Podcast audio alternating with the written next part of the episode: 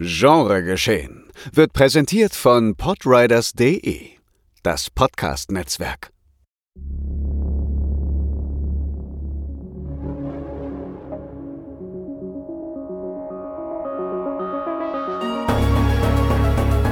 Genregeschehen.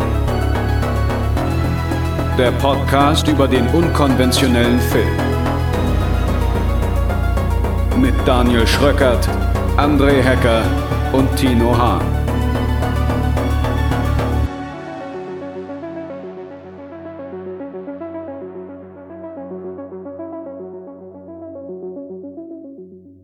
Wenn du lange genug in den Abgrund blickst, findest du irgendwann Genre geschehen. Folge 97, zu der wir euch ganz herzlich willkommen heißen, meine sehr verehrten Damen und Herren, liebe Genrefreundinnen und Genrefreunde. Wir tauchen heute ab und dafür habe ich natürlich meine beiden Deep Diver am Start. Monsieur André Hecker. Apnoe-Taucher Hecker meldet sich zum Dienst.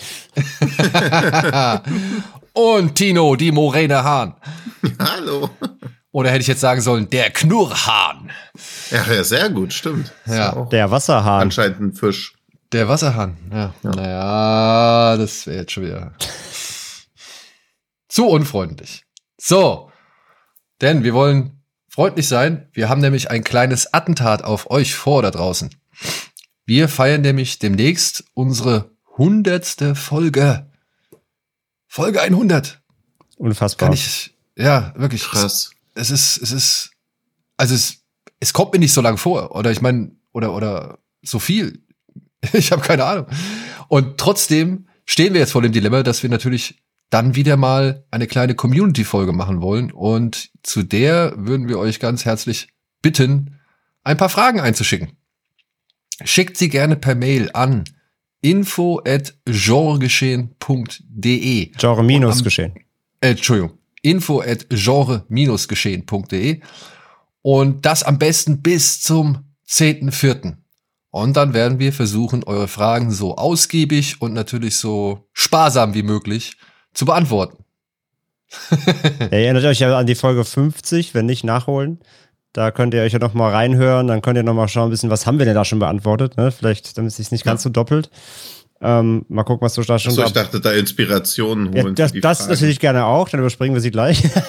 Nein, aber ihr könnt ja nochmal quer hören, so was wir da schon gesagt haben, aber wenn ihr sonst irgendwas noch habt und äh, deswegen per Mail, also klar, Social ginge auch, könnt ihr auch machen, aber am besten wäre per Mail, weil dann haben wir alles gesammelt, dann müssen wir nicht in zig Postfächern suchen, sondern wenn es gebündelt einfach per Mail kommt, dann können wir es am besten sortieren.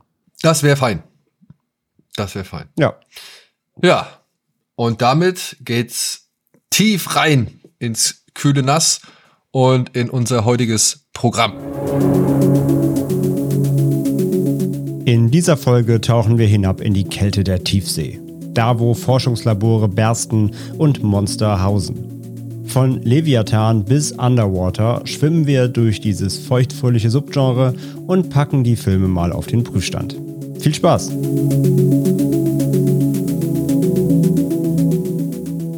Ja, anlässlich von der ja, digitalen Veröffentlichung von Deep Star 6. Ja. Gab es da schon dazu jetzt vor einiger Zeit schon mal einen neuen Datenträger? Genau, es gab also, ja ein Mediabook und äh, jetzt folgt noch der Digital Release. Cool. Aber das äh, ja, bringt mich direkt auf den Punkt. Ich habe den jetzt zum ersten Mal tatsächlich in dieser Uncut-Fassung gesehen. Und ich finde diese Uncut-Fassung nicht wirklich ähm, unnötig. So, also ich, was heißt unnötig, aber ähm, ich fand die hilfreich. Zumindest was die Figur von Snyder angeht. Ja, also die, die Version, die wir jetzt äh, auch sehen konnten, dank äh, dem Verleih Pandastorm, hat deutlich mehr äh, zusätzliche Handlung, ne, als ich gedacht hätte, genau. Also es müsste ja, ja nicht immer, immer die Gewalt sein. Klar, da gab es da gibt's auch ein, zwei Dinge, aber ähm, äh, man hat dran gemerkt, dass unser Screener war auf Deutsch, aber immer wenn neue Szenen kamen, waren die halt im O-Ton. Und äh, da hat man schon gemerkt, da wurde dann reichlich viel am Stück, auch sogar im Überszenenwechsel hinaus, äh, plötzlich Englisch geredet. Und ich dachte, das hat alles gefehlt, das ist ja ganz schön viel.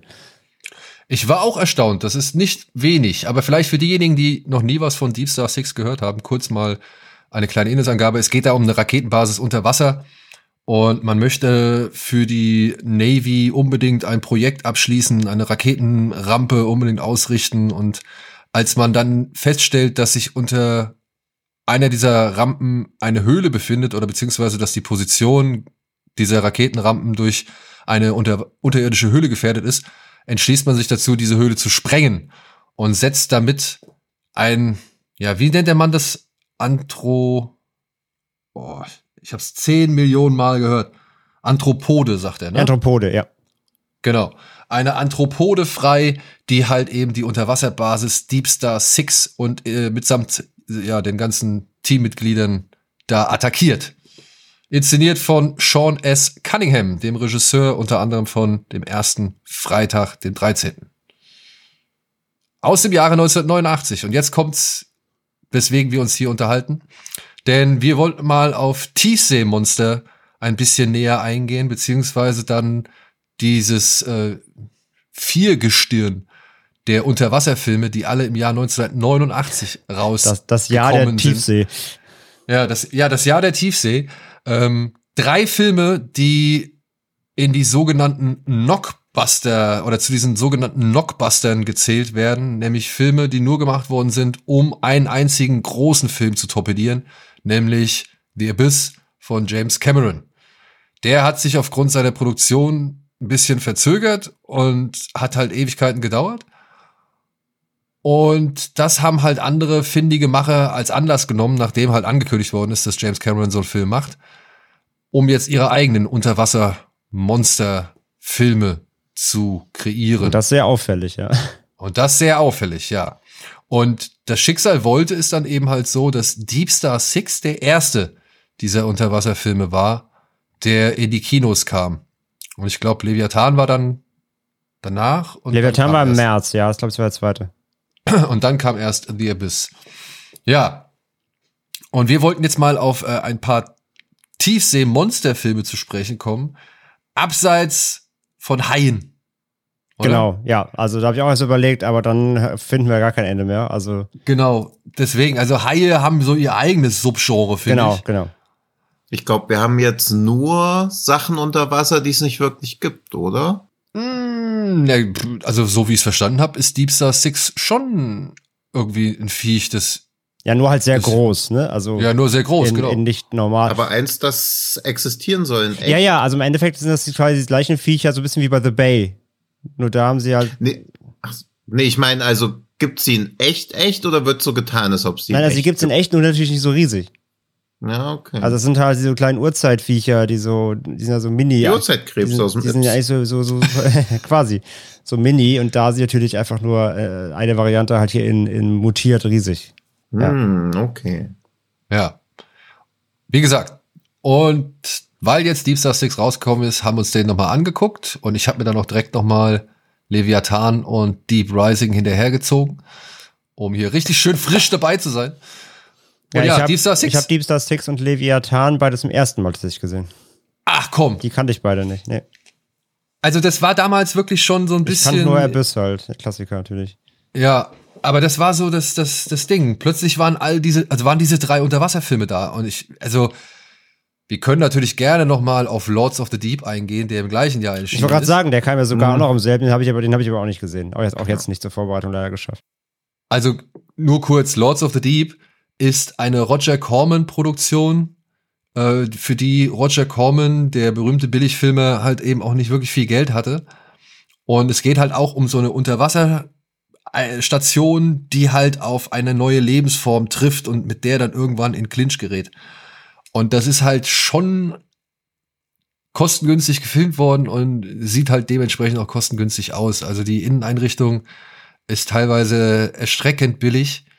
Und abgesehen von ein paar Modellen oder so, ja, die halt auch ihre Herkunft nicht verheimlichen können, ist es schon wirklich low budget. Aber versucht halt knallhart auf Abyss zu machen. Ja, ja, ne? ja. Also wirklich. Okay. Gerade mit dieser Situation, dass man da halt auf ein eigenes Volk trifft oder auf eine andere Rasse, so, weißt du, unter Wasser. Ähm, und ja, das, äh, naja, also, also, also von den dreien, also es ist ja insgesamt sind es ja vier, also sagen wir drei, genau. es sind drei Rip-Offs und das Original. Und dann ist Lords of the Deep in dem Jahr 89 auf jeden Fall so der rein, genau, also rein ich, budgetmäßig ganz weit unten, ja. Ich würde auch, also ich würde auch vom, von dem Bekanntheitsgrad sagen. Also ich, ähm, ich würde nicht abstreiten, dass es da schon ein paar Liebhaber gibt, die sich an sowas erfreuen und den cool finden. Hm. Aber ähm, ich sag mal so, ich weiß nicht, wie es für Tino war, aber für uns damals, ähm, als diese alle in die Videotheken kamen oder so, da war das, das gab's diese drei Filme. Und es war immer so, oh, wer von den dreien ist der geilste? Und man hatte immer wirklich. Er ist das Original. ja, ja und ich sag mal so, The Abyss war's nicht.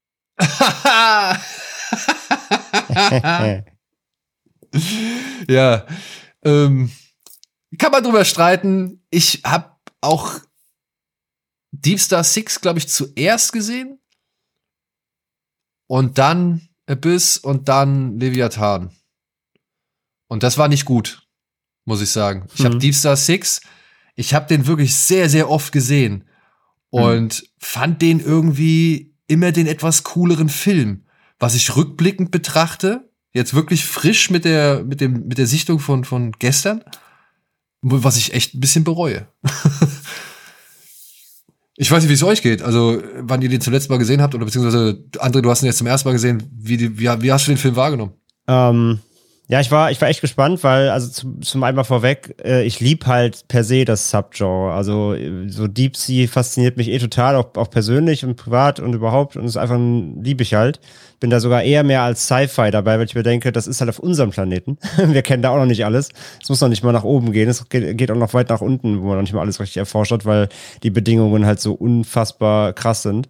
Ähm, und natürlich haben wir jetzt hier mit äh, Deep Star Six und Co. Filme, die das Szenario ja auch so ein bisschen weiterspinnen. Also es ist ja schon dann eher auch mit Sci-Fi drin. Ne? Also die Menschen laufen dann wirklich äh, in der tiefsten Tiefsee auf dem Meeresboden so rum ohne Probleme. Ne? Also äh, gibt zwar natürlich beherzigen sie Sachen wie Druckausgleich und so, aber wir gehen davon aus, wir haben schon irgendwie Marianengraben gefühlt äh, irgendeine Station stehen, ähnlich wie bei Underwater oder so, vielleicht auch darauf zu sprechen kommen später. Ähm, also wir haben ja schon äh, leichte Sci-Fi-Szenarien im Ganzen, so, die, die, die, die Tiefsee ist erschlossen.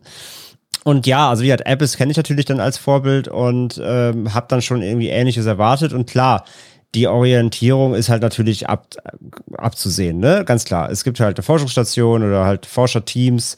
Äh, es wird irgendwas gefunden. Es ist irgendwas Mysteriöses im Gange. Am Anfang noch nur angedeutet, weil zum Beispiel auch gerade Deep Star Six braucht halt doch schon eine ganze Weile, bis da auch mal wirklich was passiert. Ähm, beziehungsweise es geht dann auch erst hier eher darum, so eben dann doch die, die Umwelt, ne? Da, da, da gibt's halt einen Unfall oder es gibt, funktioniert halt irgendwas bei der Expedition nicht. Äh, da geht ja der Sauerstoff hier mal aus. Sowas eben, was in erstmal recht, in Anführungszeichen, natürliche Dinge oder technische Dinge, die schief gehen. Und bis dann mal ähm, was wirklich Monstermäßiges passiert, beziehungsweise es gibt dann zwischendurch noch irgendwie was auf dem Sonar, ne, wird schon was gesehen, da ist irgendwas, da bewegt sich was, da kommt was auf uns zu, aber bis es wirklich mal losgeht mit der Monster-Action, dauert es schon wirklich über eine Stunde eigentlich im Film.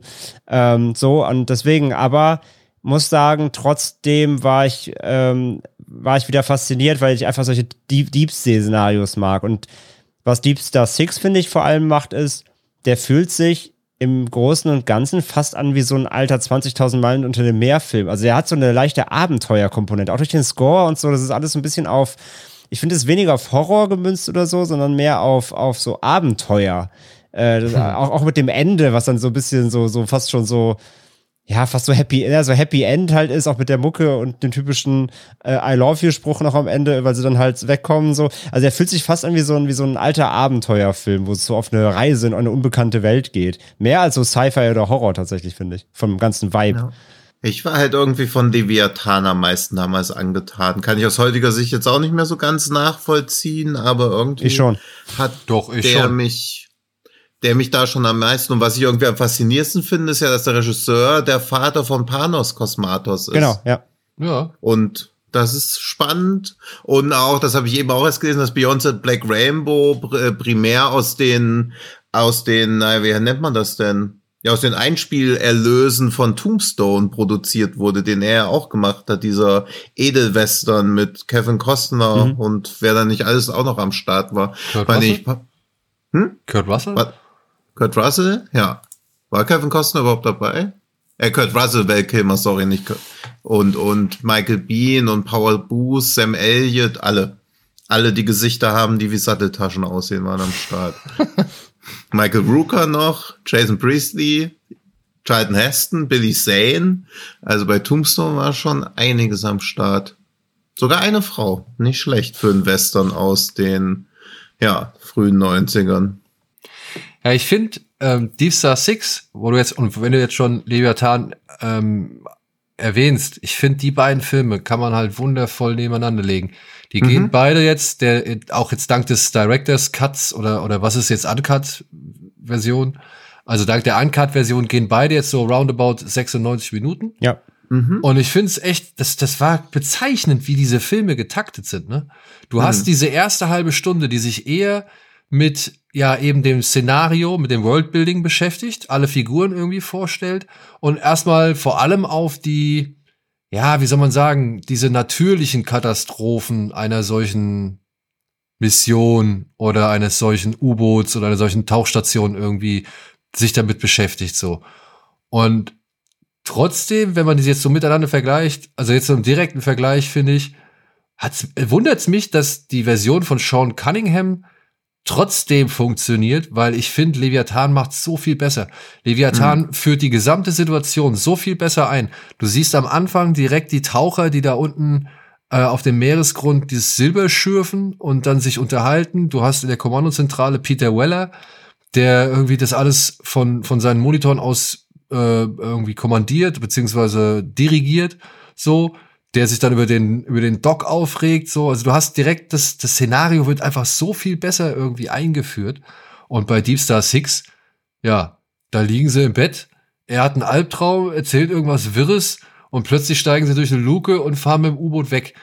Mhm. Und das ist so, ich weiß nicht, das, das äh, fühlt sich bei, bei Leviathan tatsächlich alles ein bisschen hochwertiger und, und eleganter an.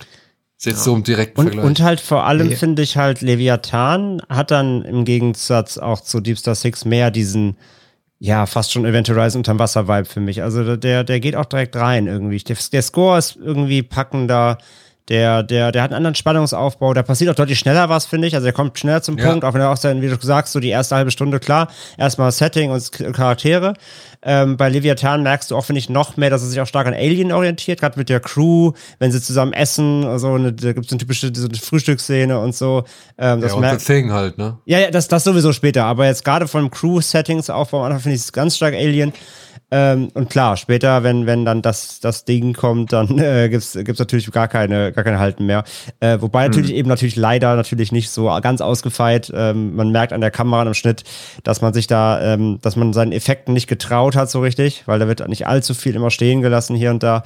Ähm, ne, da fehlt einfach dann doch das Budget und das Können wahrscheinlich, um natürlich dann da so, so ganz zu glänzen. Ähm, aber nee, so rein vom, vom ganzen Aufbau und so weiter fand ich Leviathan da auf jeden Fall auch deutlich unterhaltsamer, weil Deep Star Six für mich dann schon auch teils zu lang gedauert hat, bis dann wirklich mal zum Punkt kommt irgendwann. Schon komisch, dass die aber beide damals in der Kritik beide ähnlich vernichtend schlecht weggekommen sind. Ja, aber ich meine, die sind auch beide deutlich mehr Rip-Off von anderen Filmen, ne? Also, die wussten Absolut. ja, wenn ich das, wenn ich das jetzt richtig verstanden habe, wussten ja beide äh, produzierenden Studios oder, oder Macher nicht, ähm, worauf Cameron eigentlich hinaus aus ist. Die haben ja nur den Aspekt von, von hm. Cameron irgendwie genommen, um eben halt ja, daraus eher so ein Monster- und Horrorfilm zu machen. Ja gut, weil sie wahrscheinlich gedacht haben, okay, der Typ, der Aliens gemacht hat, macht jetzt was unter Wasser. Wir wissen, was abgeht. Genau. Ja. Und Trotzdem, naja, orientieren sie sich, wenn dann eher an dem ersten Alien-Film, mhm. ja, oder halt eben an The Thing. Und naja, haben nicht, haben nicht so wie Corman verstanden, dass es vielleicht eher um sowas geht, so, sondern haben dann irgendeine, sag ich mal, finstere Bedrohung äh, dem den Menschen da entgegengestellt. Kann man machen, ist solide. Ich finde halt aber auch, ähm, also mich wundert es nach wie vor, dass diese Cunningham-Version, ich meine, dieses Vieh taucht mhm. bei Stunde, Minute fünf auf, ne? Also mhm. nach 65 Minuten so. Und, und du hast aber bei Leviathan, und, und ich fand es so faszinierend, das zu sehen, weil, wenn ich das jetzt richtig in Erinnerung habe, ist Deep Star Six produziert worden von Vanya und Kassar, oder? Ja, genau, Exact Producer, ja, ja. Das sind die Karolko-Jungs. Falls ihr das irgendwie auf ja. Genau. Mhm. Ja. Und das hat mich so ein bisschen irritiert, weil bei Leviathan, ne, der wurde ja in Italien in den Cinecittà Studios produziert und wo du halt sagst, war vielleicht nicht das Können da am Start. Naja, da war schon Können am Start. Das war Stan Winston, der das irgendwie die, die, die Effekte gemacht hat. Zusammen mit dem Woodruff Jr., der hier auch für Predator und so ver verantwortlich ist. Und, oder an Predator mitgearbeitet hat. Und das waren schon echt, ähm, da war schon irgendwie ein bisschen mehr Aufwand. So, du hattest ja, die Kreatur ist ja von Chris Wallace oder Wallace, keine Ahnung, wie es genau ausgesprochen wird. Er hat einen Oscar gewonnen hat für die Fliege. Ja, also und Naked Lunch gemacht, also der hat schon ja, also also wenn ich sage, also, Handschrift wenn ich sage, hat er gemacht, ist, Enemy Mine. Also der Film verkauft mir nicht, als hätten sie so richtig Vertrauen in ihre Effekte. Sie werden nicht so präsent mir in die Kamera gehalten, wie in The Thing das halt gemacht hat. Hm. So, sie sind verschnittener. Sie, sie, sie, sie lassen immer was, das, was, was drüber baumeln. Und so. also es, es, es kommt nicht so, also es, du siehst halt, was es ist, natürlich, und was es sein soll, aber es ist nicht so ähm, ja, offensiv auch wirklich zu sehen, finde ich. Da, da verschleiert er mehr so ein bisschen. Also ich muss mich auch mich noch korrigieren, das stimmt gar nicht. Der hat initiale Produktionsdesigns dafür gemacht, das dann aber übergeben. Also es war ja auch so ein bisschen, ich hatte jetzt im Überschwung durcheinander geworfen, dass Siebster Six ja auch eine nicht besonders gut dokumentierte, aber doch recht bewegte Entstehungsgeschichte hat. Weil eigentlich sollte ja auch erst der Regisseur von The Hitcher die Regie übernehmen und da ist ja auch Sean Cunningham einfach eingesprungen, der schon so ein bisschen den Ruf hatte, dass er schon irgendwie den Kachen immer aus dem Dreck zieht. Aber dafür, Armer. also wie gesagt, dafür muss ich sagen, damals, ohne auch diese Szenen, die sie jetzt hinzugefügt haben, mhm. ähm, hat das für mich trotzdem funktioniert. Man muss jetzt einfach mal sagen, ne, das sind so sechs Minuten vielleicht, die sie da ja dann auch echt entfernt hatten. Mhm. Und das hat dem Film natürlich schon noch ein bisschen mehr Schwung gegeben. Und ich fand das allein dieses Setting, das hat man, glaube ich, anhand von Trailern immer gesehen. Natürlich hast du dieses geile Plakat gehabt mit diesem abgebissenen Taucher. Ja, klar, das ist ja auch der Money Shot natürlich. Ja, ja klar. und das ist halt, das war halt schon immer so der Grund fürs Kopfkino in der Bibliothek. So, hm. wo man sich schon angefangen hat, den Film auszumalen, wie der ist und wann das passiert und so weiter, bevor man ihn mit nach Hause nimmt und dort in den Videorekorder steckt. Und du dann bemerkst, es kommt nach 70 Minuten. Aber es war trotzdem, es war trotzdem irgendwie immer noch. Ja klar, also du bleibst ja dran, weil du willst es ja, ja sehen. Du willst es ja, ja sehen auch so ähnliche Vibes wie bei, ich weiß ja nicht welcher weiße Hai-Teil das ist, wo ich auch nur noch weiß, dass so ein abgebissener, abgebissenes Bein durchs Wasser treibt. Na, der erste. Auch die einzige Erinnerung, wo man auch dachte, wow, wow, wow, der erste Teil war schon so geil. Da müssen die anderen, also wo man auch noch dachte, Fortsetzungen müssen besser sein. Also wo man das als Kind noch gar nicht wirklich deuten konnte, dass das eher nicht der Fall ist. Naja, also kommt drauf an mit welchen ja. Fortsetzungen man halt weitergemacht hat, ne? Ja, okay. Aber man hat ja auch ganz selten Sachen wirklich in chronologischer Reihenfolge. Also ich habe Imperium schlägt zurück, war mein erster Star Wars-Film. Ja. Ich dachte so geil, geil, geil. okay. Ja, stimmt. Das ist wohl wahr. Also da kann man auch. Äh also wo auch Handlung ja nahezu egal war. Hauptsache Ed sind rumgelaufen. Ja. Und das ja. alles andere kam dann, also ich habe viele Sachen nicht in irgendeiner chronologischen Reihenfolge gesehen. Indiana Jones auch nicht. Ist ja auch nicht so, da ist ja noch unerheblicher, die Godzilla-Sachen, keine Ahnung, Police Academy, auch alles wild durcheinander. Ja, gut, aber dann nimmst du jetzt auch die Beispiele, die keine kohärente Handlung erzählen, ne? Also ich meine, ähm, Planet der Affen zum Beispiel. Was, Nie als Kind, glaube ich, gesehen, wenn beim ZDF-Wunschfilm oder so. Also im Fernseher, aber auf, auf Video nicht. Also oh, nicht ausgeliehen. Als Z ZDF-Wunschfilm. Ja. ja, klar. Hast du mal angerufen? Hallo, ich wünsche mir. Ja, aber natürlich habe ich da angerufen. Hallo, ich, hallo, ich wünsche ich wünsch mir Ebola-Syndrom. ja. Ja, wenn sie den mal gezeigt hätten, wäre schön gewesen. Ja, und wenn da ein Mensch dran geht, da hat man bei Ted angerufen, diesen Bären aus dem Film mit Mark Wahlberg. Der hat auf, damals hat er noch so beim Wunschfilm gearbeitet, ja. bevor Hollywood Karriere. War das nicht der Lila Launebär? Ja, und Dings. Oder, oder, und dann so? später wurde er zum Cocaine. Egal. äh, ähm, nee, aber, aber wie gesagt, also ich finde halt, ich, also ich habe die wirklich jetzt back-to-back -back heute mal geguckt.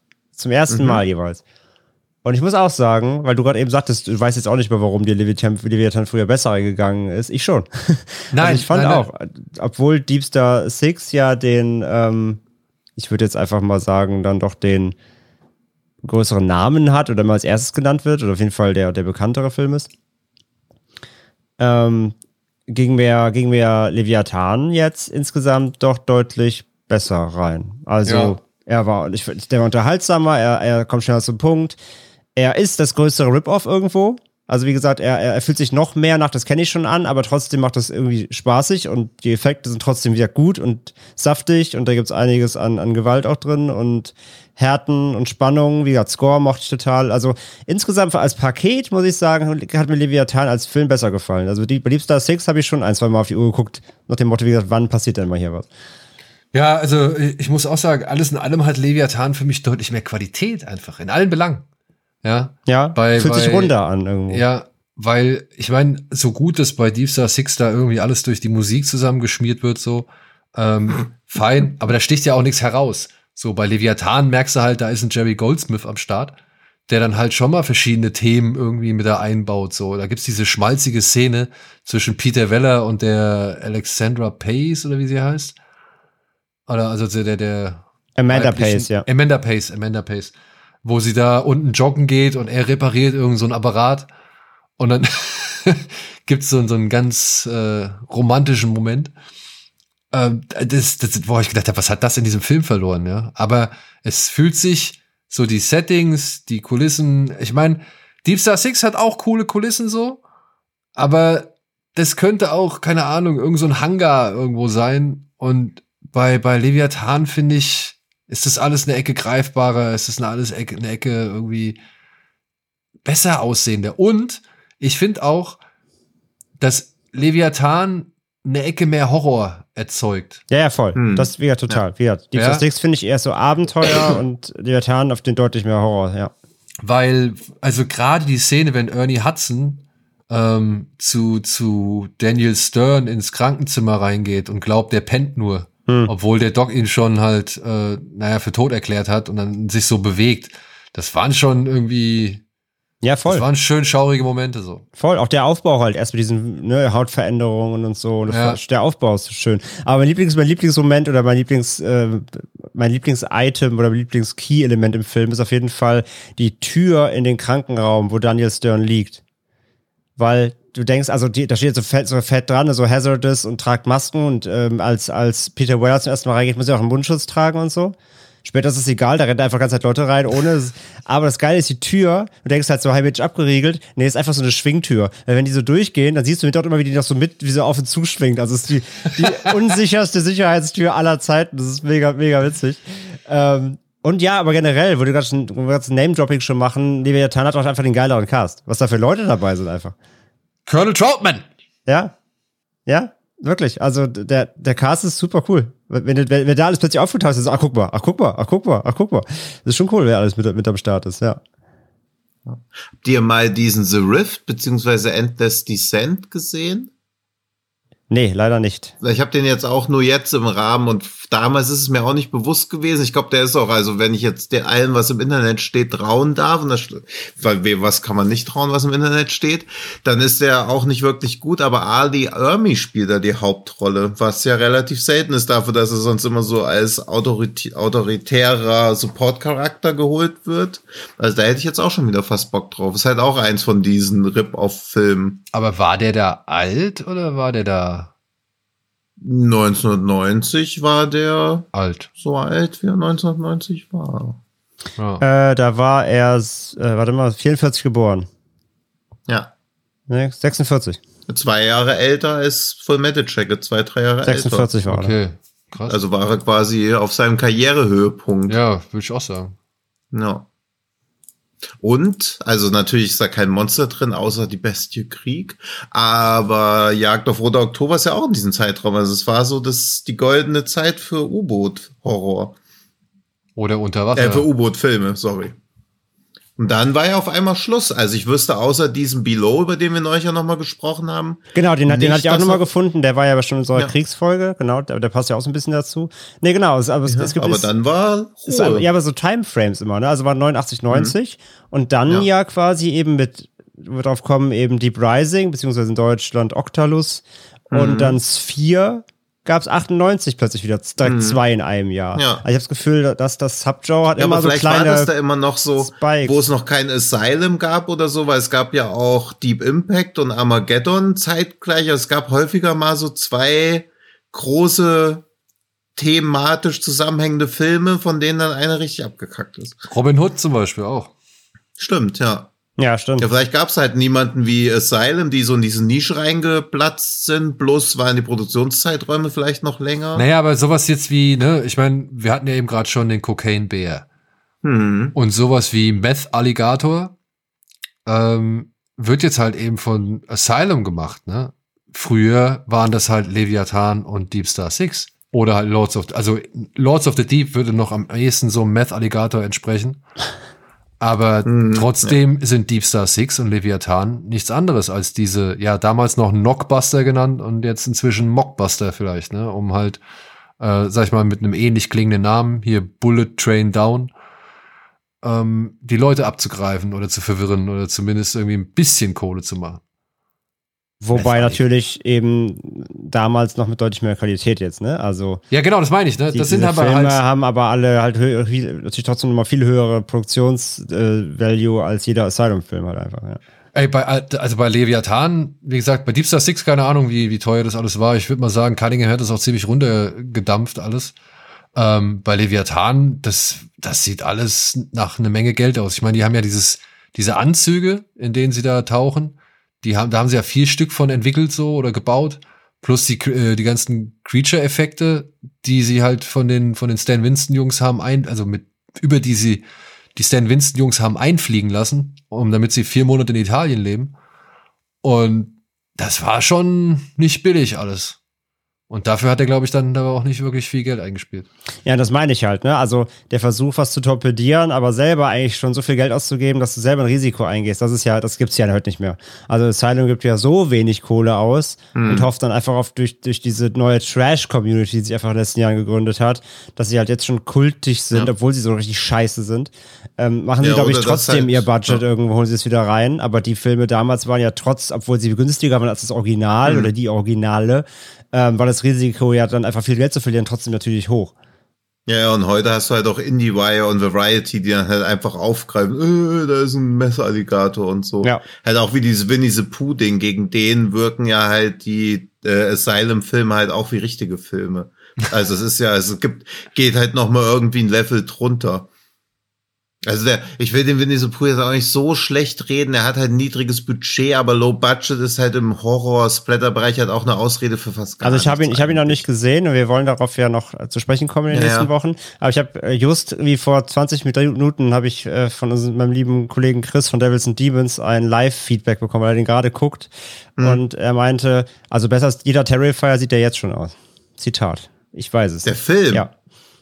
Also, Ich habe noch nicht gesehen. Also wir nehmen ja gerade noch live auf, deswegen kann ich nur den Kopf schütteln, aber da schüttel ich aber den Kopf. hm, bin gespannt. Hä, Terrifier 2 sieht doch super aus für einen Film von dem Budget. Bin gespannt. Also ich habe bei, ich will auch nicht zu viel jetzt über wenig so pur reden, aber also ich habe beim ersten Mord kurz zurückgespult, weil ich dachte, wieso fliegen denn da schon Fliegen um die Leiche drumrum? Und dann war es ganz schlimmes CGI-Blut, was so aus der Wunde ein bisschen rausgesprudelt ist. Vielleicht meint er den ersten Terrifier? ja, das mag sein, aber Ja, mit dem mit Sicherheit. Aber ich glaube, er hat geschrieben äh, als Terrifier 1 und 2, glaube ich. ne, also da bei aller Liebe nicht. Bin gespannt, bin gespannt. Nicht die Effekte, ne? Also rein der Look des Films. Aber Nee, nee, auch der Look nicht. Okay. Also Terrifier 2, da- das ist ja der Look das Beste und nicht die Effekte. Also der Look ist ja wenigstens, da hat sich jemand was bei gedacht, weil Winnie the Pooh wird halt gefilmt. Also, bin gespannt, bin gespannt. Egal. nee. Weg vom Bär hin zum Wasser. Ja, eben. Puh, da haben wir ja gerade nochmal die Kurve gekriegt. Seebär. Seebär. Aber jetzt würde ich gerne mal wissen, was hast du gegen die, Seber, Seberreiter. Hast- Entschuldigung. was hast du gegen, was hast du gegen die Abyss? Äh, nee, gar nichts. Ich finde nur Leviathan besser. The Abyss habe ich eigentlich gar nichts gegen. Da spielt außerdem Miguel Ferrer mit. Ja, kann man nichts gegen haben. Ich weiß leider auch nicht mehr, weil The Abyss habe ich dann. Ah nee, Quatsch, sorry. Jetzt war ich ja noch mal bei Deep Star Six. Guck mal, jetzt habe ich mich schon bei Deep Star Six verteidigt. Gegen The Abyss. Oh, schwierig. Weil das das ähnliche Thema berührt wie auch Terminator 2 wo immer gesagt wird, die Spezialeffekte sehen so gut aus und sie sehen halt einfach nicht gut aus. Sie sehen halt bestmöglich zum damaligen Zeitpunkt aus, aber dieses komische Unterwasservieh, da will mir doch keiner erzählen, dass es wirklich gut aussieht. Man denkt halt so, ja, okay, besser geht's gar nicht, aber also da und bei Donnie Darko muss ich bei beiden sagen, puh, das sieht nicht gut aus, wie das animiert ist. Du meinst Donnie Darko, den Strahl, der aus der Brust rauskommt? Ja. Ja. Das war, und den kann ich mir noch irgendwie schön reden, aber der sieht halt auch ein bisschen aus wie dieses Ibiss. Aber Donnie Darko, man, man, ich bin jetzt nicht der größte Zahlenexperte, aber Donnie Darko kam 2001? Ja, ja, aber das hat mich ähnlich von der Qualität, wo ich auch so dachte, krass, das müsste doch A, deutlich besser gehen. Ist halt bei einem Film wie Donnie Darko scheißegal, weil der mega ist. Aber bei The Abyss, wo man so hört, wow, das hat man ja noch nie gesehen. Und dann denkt man so, ja, sowas habe ich auch noch nie gesehen, aber es sieht halt nicht so aus, wie ich mir als zwölfjährige außerirdische Wesen erwarte. Außerirdische Wesen haben riesige Saugnäpfe und sind grün und haben ganz lange Zähne und Schleim läuft runter und die fressen Ätheres.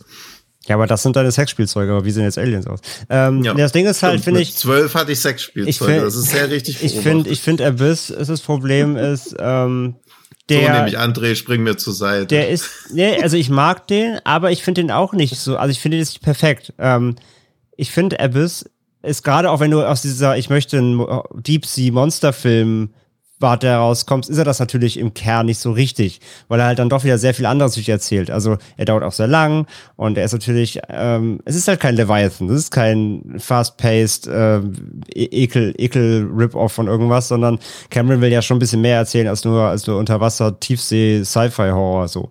Und das Grundproblem ist aber auch, finde ich, an der Optik ist einfach, es wird endlich mal Zeit, weil da habe ich Bock drauf, dass der endlich mal ähm, remastered wird dass die endlich mal nochmal dran gehen, weil es gibt ja weltweit von Abyss keine Blu-ray oder so. Es gibt den ja nur auf DVD. Und den, ich finde, den kannst du auch heute echt nicht mehr so geil gucken. Also da, Cameron hat das ja mal angedeutet. Ich weiß nicht, wann er dann zwischen, zwischen acht Avatars und drei weiteren Projekten noch Zeit hat, aber er wollte den ja, er will den ja mal in 4K, äh, 4K neu abtasten lassen.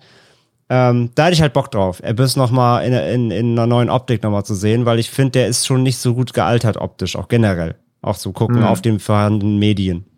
Daniel so Schröckert schüttelt mit dem Kopf. Ihr habt das Kino nie geliebt. Also bitte.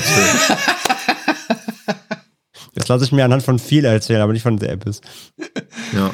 Ach du. Ey. ey. wie gesagt, ich will den nicht schlecht reden. Ich finde den gut. Ich, äh, natürlich ist das, ist das auf seine Art und Weise trotzdem damals, was Cameron da geschaffen hat, äh, ist das irgendwo ein kleiner Meilenstein. Sicherlich. Äh, er hat da coole neue, neue Dinge wieder geprägt. Aber ich finde ihn als Film also als, als, wie gesagt, als, als Jugendlicher, Kind, Jugendlicher war er mir halt dann zu verkopft für einen Monsterfilm oder für einen Alien, ja. whatever.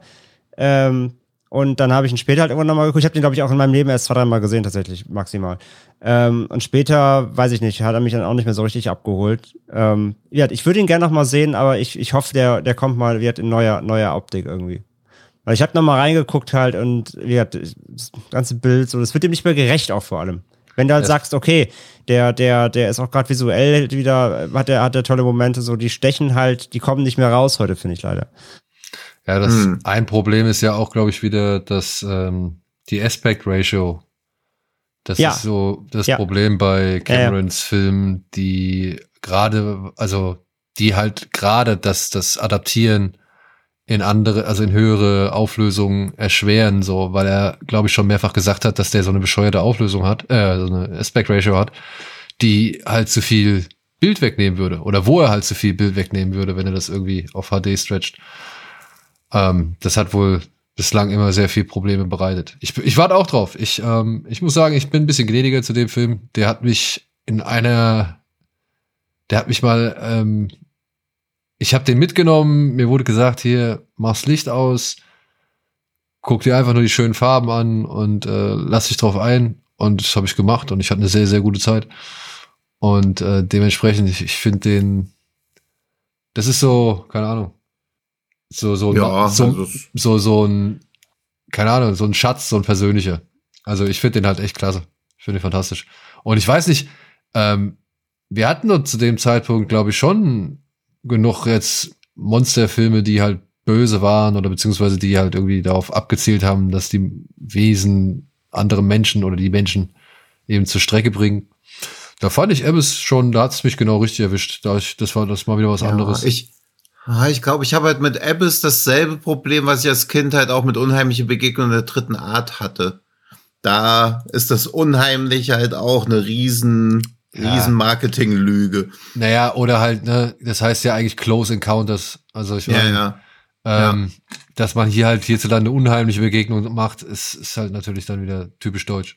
Ja, also ich habe halt was komplett anderes erwartet. Aus heutiger Sicht finde ich den gut, auch wenn er sehr ESO ist, aber das kann ich dem Film nicht mal so wirklich zum Vorwurf machen, aber als Kind weiß ich auch noch, dass mich das richtig enttäuscht hat.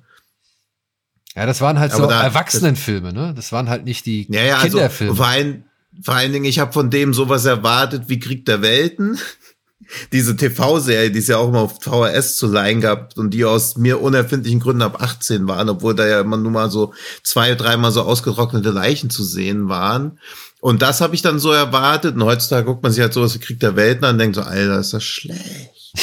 Aber das war halt damals so das Maß aller Dinge. Da hat man so komplizierteres Storytelling noch nicht ganz verstanden. Und bei, bei Abyss habe ich halt auch gedacht, was soll das denn? Ja, die, und die, Also- die, die Message und so ist ja auch wieder, ist ja auch alles wieder cool und ist zwar schnulzig, aber auch richtig, es geht ja so auch um dieses wieder, ne, so, äh, wie der Mensch dem, dann den Fremden, dem, dem Fremden begegnet und hast du nicht gesehen. Ist ja auch alles, ist ja auch alles fein.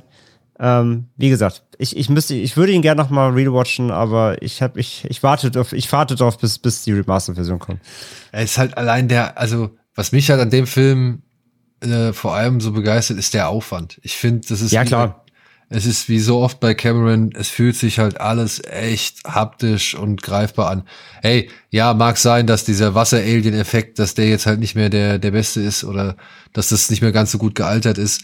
Damals sah Nee, das, sah aber damals schon scheiße aus. nein, So. damals sah das noch Doch. nicht scheiße aus. Alter, das sieht genauso. Ach, ich darf es gar nicht, weil wir irgendwie die Zielgruppe ist nicht so. Aber auch Terminator 2 sah von Anfang an nicht gut aus. Ja, es sah halt so aus, wie man, aber das, aber man, da, wenn er immer so, ja, fotorealistisch, nein, da fließt halt irgendeine animierte Masse durch irgendwelche Gitterstäbe durch und fließt dann wieder in einem Hubschrauber zusammen. Klar ging es nicht besser, aber dass man so sagt, wow, das ist ja jetzt hier das, der, the dawn of a new era, never. Also das, das muss ich leider James Cameron jetzt absprechen, so. Strong. Ja, da habe ich jetzt Ich wende mich an Vergangenheitskino Ja. zu 89 und sag, mach's besser. Ja, genau, das ist halt auch immer das, mach's doch besser. Dann mit der Prämisse wäre die Podcast-Welt besser. Dann könnten wir alle zwei existierenden Podcasts in aller Ruhe hören. Also wenn ich dann denke, was da irgendwie se- 93, 94 meine VGA-Grafikkarte im PC geleistet hat, dann muss man sagen, sieht Abyss schon ganz gut aus. Ja, also 89. Ja. Ja, Ja, ich meine ja. Und als ich drei, so fünf, vier, fünf Jahre später ein allererstes Mal an einem Rechner irgendwie saß, mein, mein Vater war Early Adopter, was da Graf, was da Grafik in Anführungszeichen konnte, also ja, da kann man dann Abyss doch was, was zugute heißt. Ja. und mich nervt der Titel auch. Ich glaube, das ist das, was mich am meisten nervt, weil Abyss heißt. Was ist das Problem an Abyss? Das ist ein scheiß Wort. es spricht sich einfach nicht schön aus. Heißt ja auch gar nicht Abyss, ne? Heißt doch Abyss, oder? Ich weiß, es heißt Abyss. Abyss. Aber du, bei Schröckert, bei dir ist es doch auch so. In Hessen hatte die nicht Abyss. auch, dass man Abyss, Abyss. Abyss, Abyss. War ja. immer Abyss. Ja. Bei uns auch Abyss. Ob Abyss oder Flut. ja. Es gibt Englisch Ja. und Hessisch-Englisch. ja, eben. Ja, das ist Ja, halt nur für die Eingeweihten. So, eben so. ähm, also aber trotzdem, auch was diese, ich meine, die haben ja die, alle drei Filme eint ja meiner Ansicht nach, dass sie ja auch schon mit dem eher Katastrophensetting oder Katastrophenszenario spielen. Ne? Also in allen drei Ja. Filmen kommt es zu irgendwelchen technischen Ausfällen Ja. oder, oder Pannen oder was weiß ich, was halt irgendwie lebensbedrohlich ist. Und auch hier ist für mich halt Abyss ganz weit vorne, weil der hat für mich so die größte Spannung, was eben das Glaubwürdige im Wassersein angeht. Wenn ich das zum Beispiel mit dem Endkampf von oder den, oder den drei, vier Kämpfen davor von Deep Star Six vergleiche. Deep Star Six habe ich im Schwimmbad immer nachgespielt, weil das fand ich toll. So, äh, irgendwie, keine Ahnung, in so einer halb unter Wasser stehenden Station da gegen so ein Monster kämpfen, keine Ahnung. Ähm, das fühlt sich nicht an, als wäre das tief unten im Meer und als wäre da alles, alles arschkalt. So. Wenn ihr versteht, was ich meine. Mhm. Ja. Weil ich weiß nicht, wie es euch geht. Das ist eine Sache, die mich am Film immer wieder stören wird, obwohl es halt genauso egal ist wie all die anderen Sachen, die genauso falsch laufen oder falsch dargestellt werden. Aber wenn Leute in Klamotten im Wasser sind, wie gut die damit zurechtkommen, das macht mich kirre. Ja. Das macht mich kirre. Ja. Wenn einer mit Chucks oder so in so einen See tritt und danach einfach weiterläuft, als wäre es, als würde es nicht stören, dass man die ganze Zeit so diese Matschgeräusche macht, wenn man auftritt. Ja. Hm. Never ever. Wobei sie ja zumindest bei, bei Leviathan und Deep Star Six, ähm, dann, wenn sie richtig unter Wasser sind, meistens mit diesen Anzügen richtig unter Wasser sind. Ich meine, damit latschen sie quasi auch über den, über den Meeresgrund, aber zumindest, ich finde am Anfang, Moment, das war jetzt, wo ist am Anfang, wo, wo, wo, wo um das Sauerstoff ausgeht? Leviathan, ne? Genau. Leviathan, ja. Ja. Wie sie ihn dann so ganz langsam, so Schritt für Schritt wieder Richtung dieser ähm, Schleuse, in Anführungszeichen, schleppen, das fand ich halt realistisch, weil es dauert halt ewig. Weil sie halt wirklich so im Zeitlupe wirklich nur ganz kleine Millimeter vorankommen. Das fand ich halt cool. Also da wird es halbwegs, halbwegs realistisch, finde ich, eingefangen. Ähm, und später sind sie ja eigentlich nicht mehr so richtig unter Wasser. Ähm, ja. Ja. von daher. Und bei, bei Deep Star Six hast du ja später dann eben nur in, nach der Szene mit eben nach dem Money Shot mit dem abgebissenen äh, Anzugmann, ähm, hast ja nur den gefluteten Raum, wo sie dann eben äh, durchwarten, ne, um, um, diesen, um diese Verbindung da wieder anzuschließen, wo sie das Monster halt so ein bisschen abhalten. Übrigens, da finde ich bester Effekt im ganzen Film auch, äh, da, da, hat, da haben sie ja diese Harpune mit diesem Gas, dieser Gaskartusche dran, wenn er, wo, wenn, wo er aus Versehen in den Rücken sticht, dann bläht Ja. sich so sein Herz auf den Platz so vorne raus. Das ist ein schöner Effekt. Aber da merkst du, dass es dann doch Sean Cunningham irgendwie so ein bisschen ja, ja, ja. um, um das könnte auch so ein Friday the 13th Kill sein. Fehlt halt nur die Machete. Ja, vor allem so. Ja, eigentlich eh wunderlich, dass der nicht mehr sich so, also dass sie das nicht als Alleinstellungsmerkmal genommen haben. Also es sind ja beide sehr, also natürlich haben die schon so ihre Härten, aber keiner versucht halt irgendwie so, ohne dass sie genau wussten, wie der andere Film aussieht, aber mutmaßlich einen anderen Film ausstechen zu wollen. Ah, ja, ich weiß nicht, ob das Ausstechen ist. Ich finde vom allgemeinen Eindruck aber Leviathan schon ein bisschen härter. Wenn man gerade ja. mal sich diese eine Szene anschaut, wenn da dieser Te Jesus von diesem riesen Blutegel da ausgesaugt wird, so. Das, das, das, sieht, ja. das sieht schon, das sieht schon mies aus. Der ist auch ekliger irgendwie. Ja, ja, genau, es ist ekliger so. Bei, Schleimiger.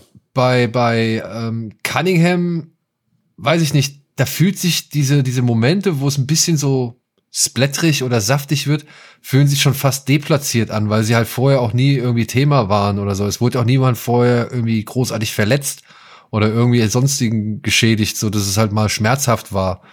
Und ähm, ja, diese abgebissene, der abgebissene Taucher, okay, wenn da die Gedärme noch so ein bisschen oder das, das Fleisch noch so ein bisschen rumbaumelt, das fand ich schon cool.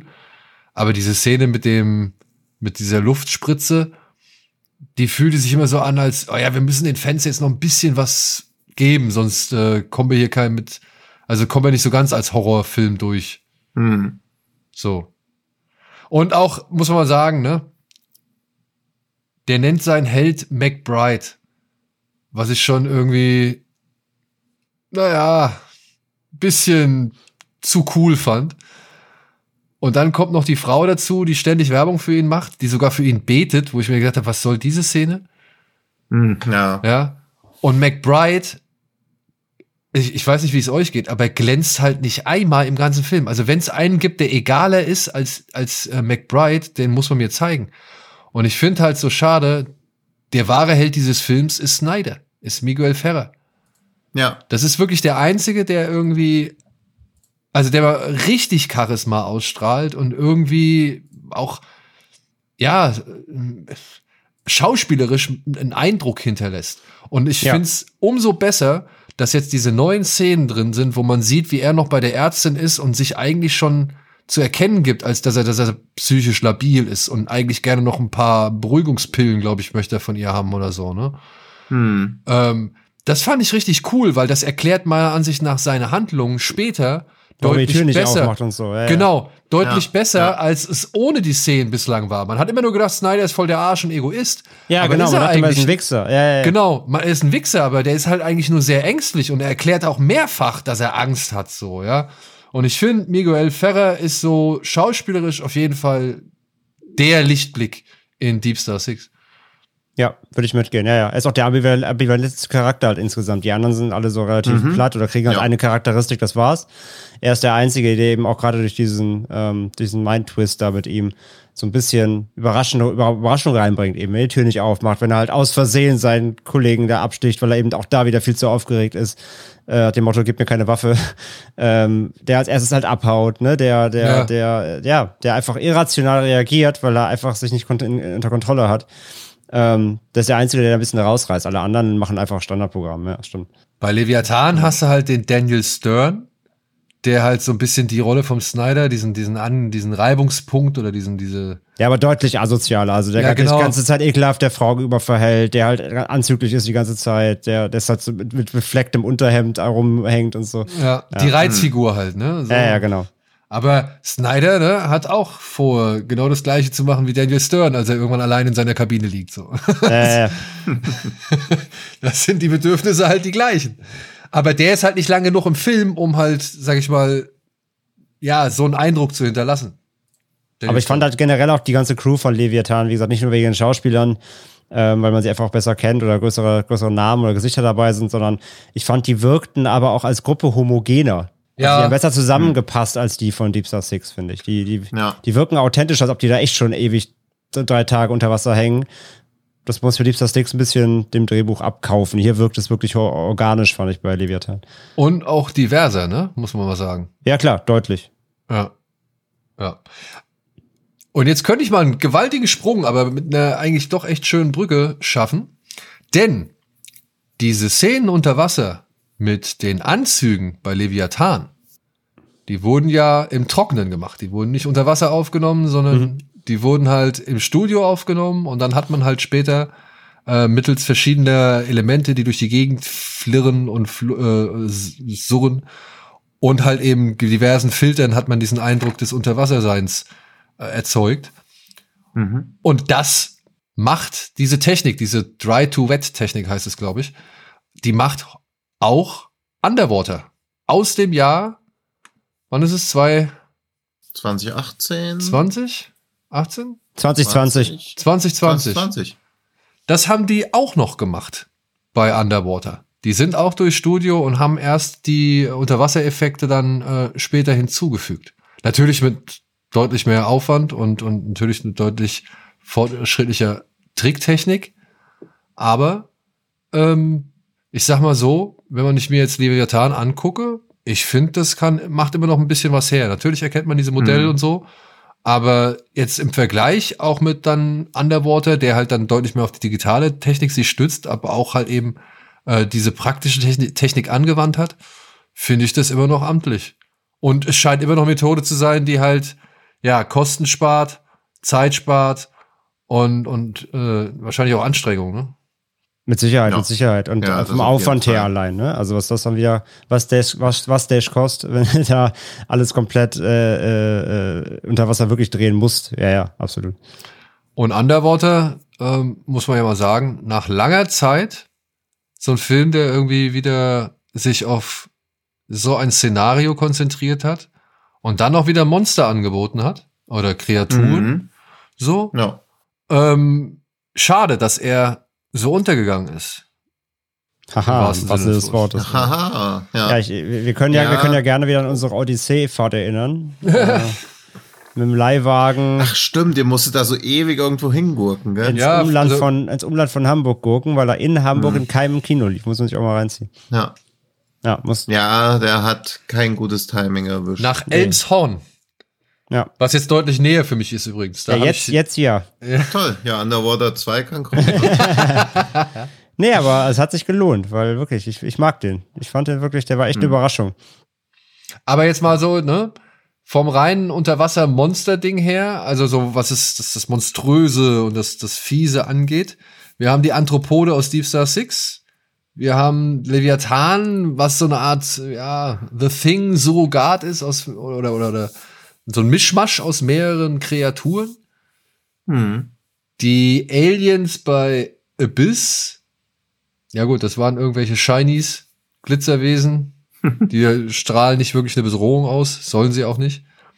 Ähm, Underwater fand ich, hat ein ordentliches Fund angeboten, ne? Also dieses, ich bin, also Octalus ist für mich halt auch schon so Tiefseehorror, aber eigentlich spielt's ja auch eher so ein Pfützen. Also es ist ja nie wirklich unter Wasser, sie sind ja die meiste Zeit in diesem Schiff drin, wo sie ja schon sich relativ normal Ja gut, bewegen. wir wollten uns ja auf die Monster auch ein bisschen konzentrieren. Ja, ja, genau. Ja, ja, aber ja, aber das. Ich finde halt noch, dieser Endless Descent hat halt so einen 10 Meter großen Seestern, der nicht sonderlich effektiv ist, aber so kurz als Monster fand ich den schon recht beeindruckend. Also wie bei The Suicide Squad. Ja, so, so in der Art, stimmt. Stimmt, davon könnte er durchaus inspiriert sein. Ich schicke da mal ein Bild in die Gruppe, sieht wirklich sehr Ja, nah da. Ja, bei, bei Underwater mochte ich halt, wie sie es lange halt versteckt haben, aber nicht, aber trotzdem immer ge- genug ge gezeigt, und ge, ge, ja, Hinweise gesetzt haben oder was vorbeihuschen lassen haben, sodass es nicht so eben wie bei, wie bei äh, Deep Star Six war, dass man so auf dem Trockenen saß äh, zu, zu lange im Film. Ähm, aber als es dann wirklich aktiv wird und dann allein die Szene, wo sie einmal durch, äh, dann wirklich auch hier auf dem Meeresboden gehen müssen, außerhalb, um von der einen anderen Station zu kommen, ne, wenn die Viecher dann da so aus dem Dunkeln äh, raushuschen und so, da war, waren schon coole Szenen dabei. Auch weil, weil man sie lange so ungreifbar hat, dann erst, wenn sie in dieser Station, in diesem roten, in diesem rot beleuchteten Areal dann, wo man sie wirklich mal erkennt, so, das war schon ein cooler Aufbau auch jeder hier, ähm, bis man wirklich mal erkennt, was das eigentlich sind für, für, für Viecher. Aber ich finde auch der Unterschied bei Underwater oder der Unterschied zu, von Underwater zu den anderen, natürlich klar, du hast ein geringeres Ensemble. Ich meine, der Film konzentriert sich ja erstmal auf Frau Stewart. Ja. Und, und das ist eigentlich, im, also das ist ja schon mal was komplett anderes als eben die, die, die ganzen Ensemble-Filme, die halt ja versuchen, so viele Figuren wie möglich auf einmal vorzustellen Mhm, oder innerhalb ja. der ersten 15 Minuten. Ja, hier bei Underwater löst das halt Anführungszeichen dadurch, dass direkt am Anfang die Station halt komplett in die Brüche Genau. geht.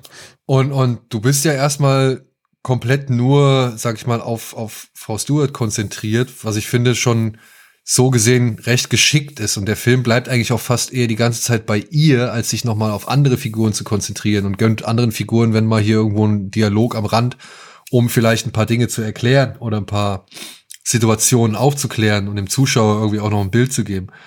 Aber du bist eigentlich die meiste Zeit ja schon bei Frau Stewart und ich finde auch, Mhm. ja, ich finde auch, dass die tatsächlich schon sehr lange den, Auftre den Eindruck aufrechterhalten, dass es erstmal nur eine einfache Katastrophe ist. Also, dass da einfach nur irgendwie was kollabiert ist oder irgendwas Ja. geplatzt ist oder keine Ahnung, irgendwas eingefallen ist oder so. Und ich hätte mir das auch bis zum Ende hin, glaube ich, noch weiter angeguckt, wenn das nur so ein, ja, so ein reiner Survival-Film gewesen wäre oder ein Katastrophenfilm gewesen wäre. Aber dass sie dann noch mal diesen Schlenker machen, finde ich nach wie vor auch gut. Es wird, wird, wie du so schon gesagt hast, so schön aufgebaut. Und dann wird's ja auch schon echt, also dann wird's ja, stößt ja Dimensionen vor, mit denen hat man ja gar nicht gerechnet. Ja, ja, klar. Mhm. Also das Ende ist natürlich sehr, sehr cool. Und man Äh, sieht's ja vorher wohl schon, ne? Es gibt ja diesen einen Shot, da kommt Frau Stewart, äh, muss, glaube ich, irgendwie raus im Taucheranzug und steht dann auf so einer Art Rampe oder Planke und guckt einmal so in die Dunkelheit. Und wenn du ja irgendwie den Kontrast auf Vollanschlag stellst oder so, siehst du da wohl schon, sag ich mal, dass da in dem Dunkeln, Ach echt? ja, sich was Großes befindet. Okay, okay, cool. Das wusste ich gar nicht. Ja, also äh, will, verraten wir jetzt mal gar nicht für, für alle, die den Film noch nicht gesehen haben. Ja, das war schon echt aber da, da habe ich natürlich auch ein bisschen äh, gejubelt. So, das war schon ziemlich, ziemlich cool. Ähm, auch wenn da nicht viel mit gemacht wird natürlich, aber als Schlusspointe schon sehr, sehr nice. Ähm, ja, äh, passt aber eben zu diesem Aufbau, wie gesagt, und setzt dann ein schönes i-Tüpfelchen. Also wie gesagt, der, der kam ja wirklich aus dem Nix und war also, ja, was, was mag das sein? Wie gesagt, Release-Zeitpunkt total, äh, total verschenkt und so, aber war dann wirklich durchgehend positiv überrascht, auch vom ganzen Production-Design, das ganze, der ganze Aufwand. Ich fand, das sah alles super hochwertig aus. Ähm, hatte echt total gute kleine Spannungsmomente. Ähm, wie du schon sagst, bleibt trotzdem irgendwie in sich, obwohl, also du, du spielt, es spielt quasi im riesen offenen Meer. Die Station ist ja auch nicht klein mit verschiedenen Stationen, mhm. dann trotzdem wirkt der Film so kleinteilig, das mochte ich so. Weil er, wie du sagst, Ja. er fokussiert sich halt stark. Und verläuft sich dann aber auch nicht in dieser Größe, sondern weil du der, der oder vor allem Stewart, aber eben dieser kleinen Personengruppe folgst, funktioniert er, finde ich, umso besser, weil du diese Kleinteiligkeit da drin hast. Das ist schon cool. Ja, man war schon so ein bisschen noch traumatisiert von Mac, wo man halt dachte, das wird bestimmt geil und sowas wie Octalus und dann wird das halt so ein langweiliges Schneichfest, ja, wo halt also, wo er echt erstaunlich wenig passiert, gerade auch, wo man vorher schon dieses Budget gehört hat und so dachte, okay, das wird richtig krass und bei Underwater null Erwartungen einfach gehabt. Und der löst halt irgendwas ein und überrascht dich sogar. Ich meine, so, ja. ein, so ein Mac, ne, selbst diese einfache Prämisse, du hast da diesen Badestrand mit 50 ja. oder 100 Leuten im Wasser. Ja, genau, selbst das, ja. der einzige Money-Shot im Film, selbst der verreckt völlig. Ja, und dann siehst du dieses riesige Haimaul, in dem sich mindestens 50 ja. Schwimmende befinden, so. Und, hm. und, und, im Film nix. Gar nichts. Nada.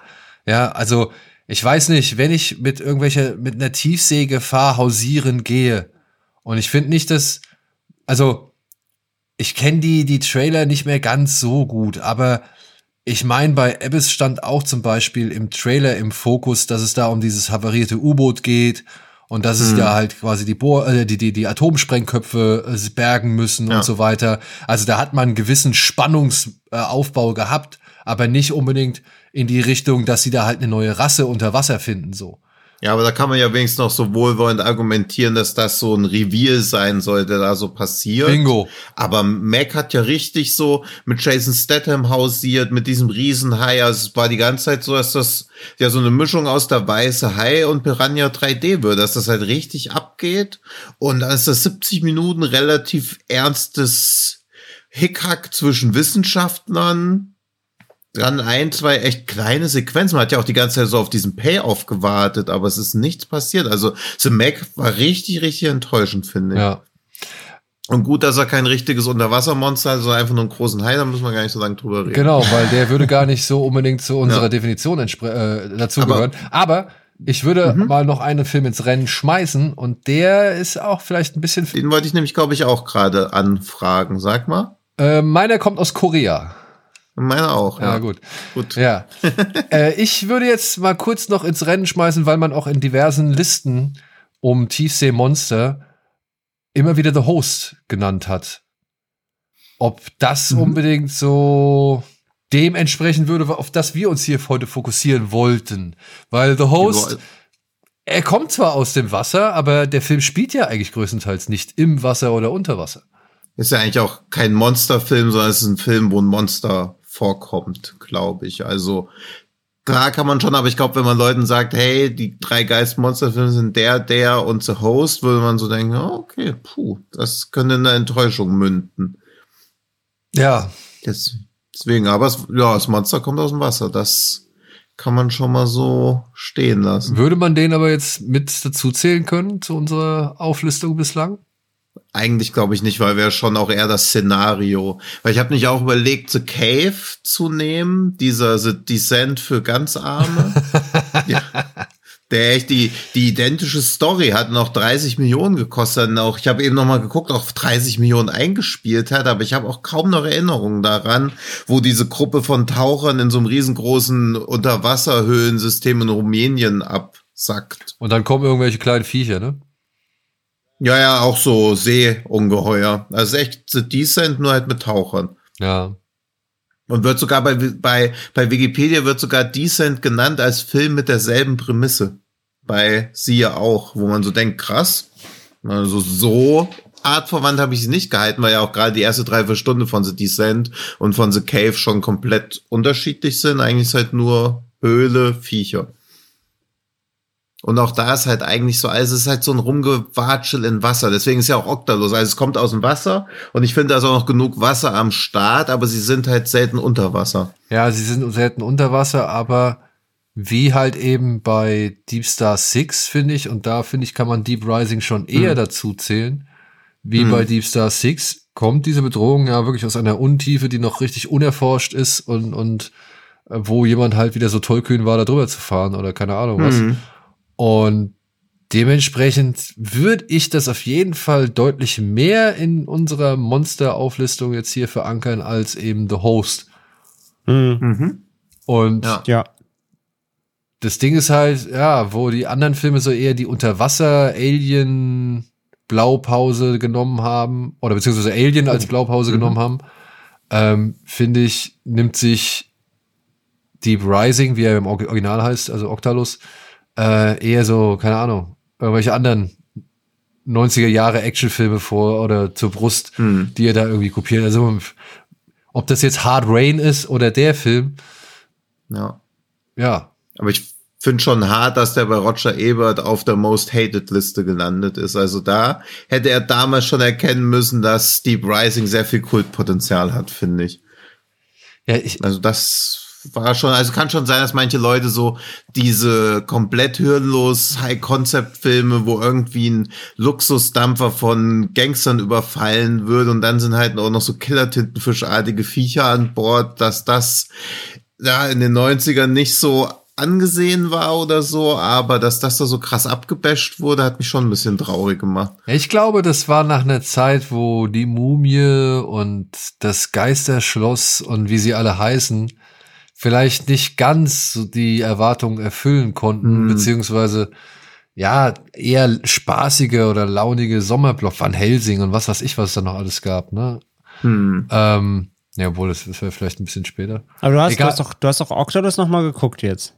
Ich habe Octolus nochmal ja. geguckt, ja. Wie, wie ja. sind da die Effekte gealtert? Also, ah. die Unterwasseraufnahmen zu Beginn sind nicht wirklich schön. Und ja, die Greenscreens, beziehungsweise das Schiff im Sturm und so, oder die Schiffe im Sturm, äh, ist auch nicht, ist auch nicht mehr so ganz ansehnlich, sage ich jetzt mal. Mm. Und hey, die Tentakel, ne? Also, ja, sie sind halt sehr strahlend grün. Ja, ja, das, der hat die ähnlichen Probleme wie auch irgendwie. Also ich dachte, die wären zeitnah rausgekommen, aber äh, 13 Ghosts kam 2001 raus, wo man auch denkt, ja, okay, er sieht schon eklig aus, aber es ist halt alles Effekte und man sieht's halt. Obwohl der Leviat, äh, der der Octalus, hm? ähm, sage ich mal, schon an manchen Stellen ja, schon, äh, man merkt, er legt einen gewissen Wert drauf zu spritzen, also Blut zu spritzen. Ja. So. Mhm. Äh, es, hier, wie heißt der, der, der Darsteller, ähm, ah, der samoanische Darsteller, der, der, meine ich, der, ähm, ah, er hat in so viel Film mitgespielt. Äh, hier auch in dem letzten, jetzt, der hat diesen Schachgroßmeister gespielt. Oh, Freunde, helft mir auf die Sprünge. Äh, die Dijimon Honsu? Nee, die, Hunsu? Jimon Hunsu, nein, das ist ja der. West der, der, der, Das ist ja der, der die Axt in den Kopf kriegt. Ja. West Study oder Study? Ist das West Study? Nee, das ist nicht West Study. Die Sag noch mal was anderes. Ah. Also und gibt noch mal. Das ist der, der die ganze Zeit von den Frauen. Oh, was hat er denn noch gemacht? Der, der ist saut. Jetzt hängt hier mein Internet. Mann! Komm, ey, was soll das denn jetzt hier? Ach, lässt mich hier vollkommen im Stich. Das ist wieder typisch, ey. Willst typisch. Typisch. Ein einziges Mal will man was googeln. Ja, ne? ah, jetzt hier. Naja, was heißt, natürlich will man was googeln. Es ist lustig, dass ich das gesagt habe, ne, weil aber Steven Summers halt nun auch ja. äh, für viele dieser Filme verantwortlich war, die vielleicht in der Kritik nicht so gut waren. So, Treat Williams ist es nicht. Ist es Jason Fleming? Nee, Jason Fleming ist es auch nicht. Der Warren Takeuchi? Aus Lake Placid und so? Jetzt haben wir alle. Sind Kevin O'Connor und Derek O'Connor. Nein, hier, Clint Curtis. Clint Curtis.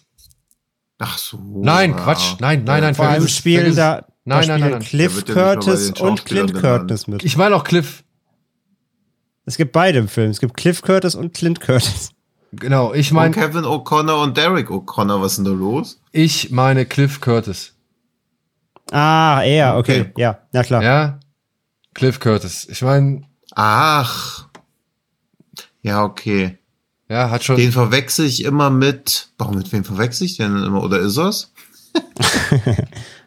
mit wem verwechselst Ach, du ihn immer? Ja, muss ich erstmal gucken, vielleicht ist es ja auch. Bei Hobson Shaw hat er mitgespielt. Ja, Sunshine. Das hat ja bei voll viel Sachen. Noch gerade hier Avatar, wo er Vorteil war, doch der Häuptling des Aqua-Volkes. Genau. Ja, bei Avatar 3 ist er auch dabei. Wieso heißt Mac 2 The Trench? Ich denke, von James Wan kommt noch The Trench. Nee, Mac 2 heißt? The Trench. Ja, ja, das steht schon länger Bitte. fest. Hier bei dem. Stimmt, bei Dr. Sleep hat er ja auch mitgespielt. Bei dem. Stimmt, der spielt ja bei tausenden von Sachen. Ja, mit. deswegen sage ich doch.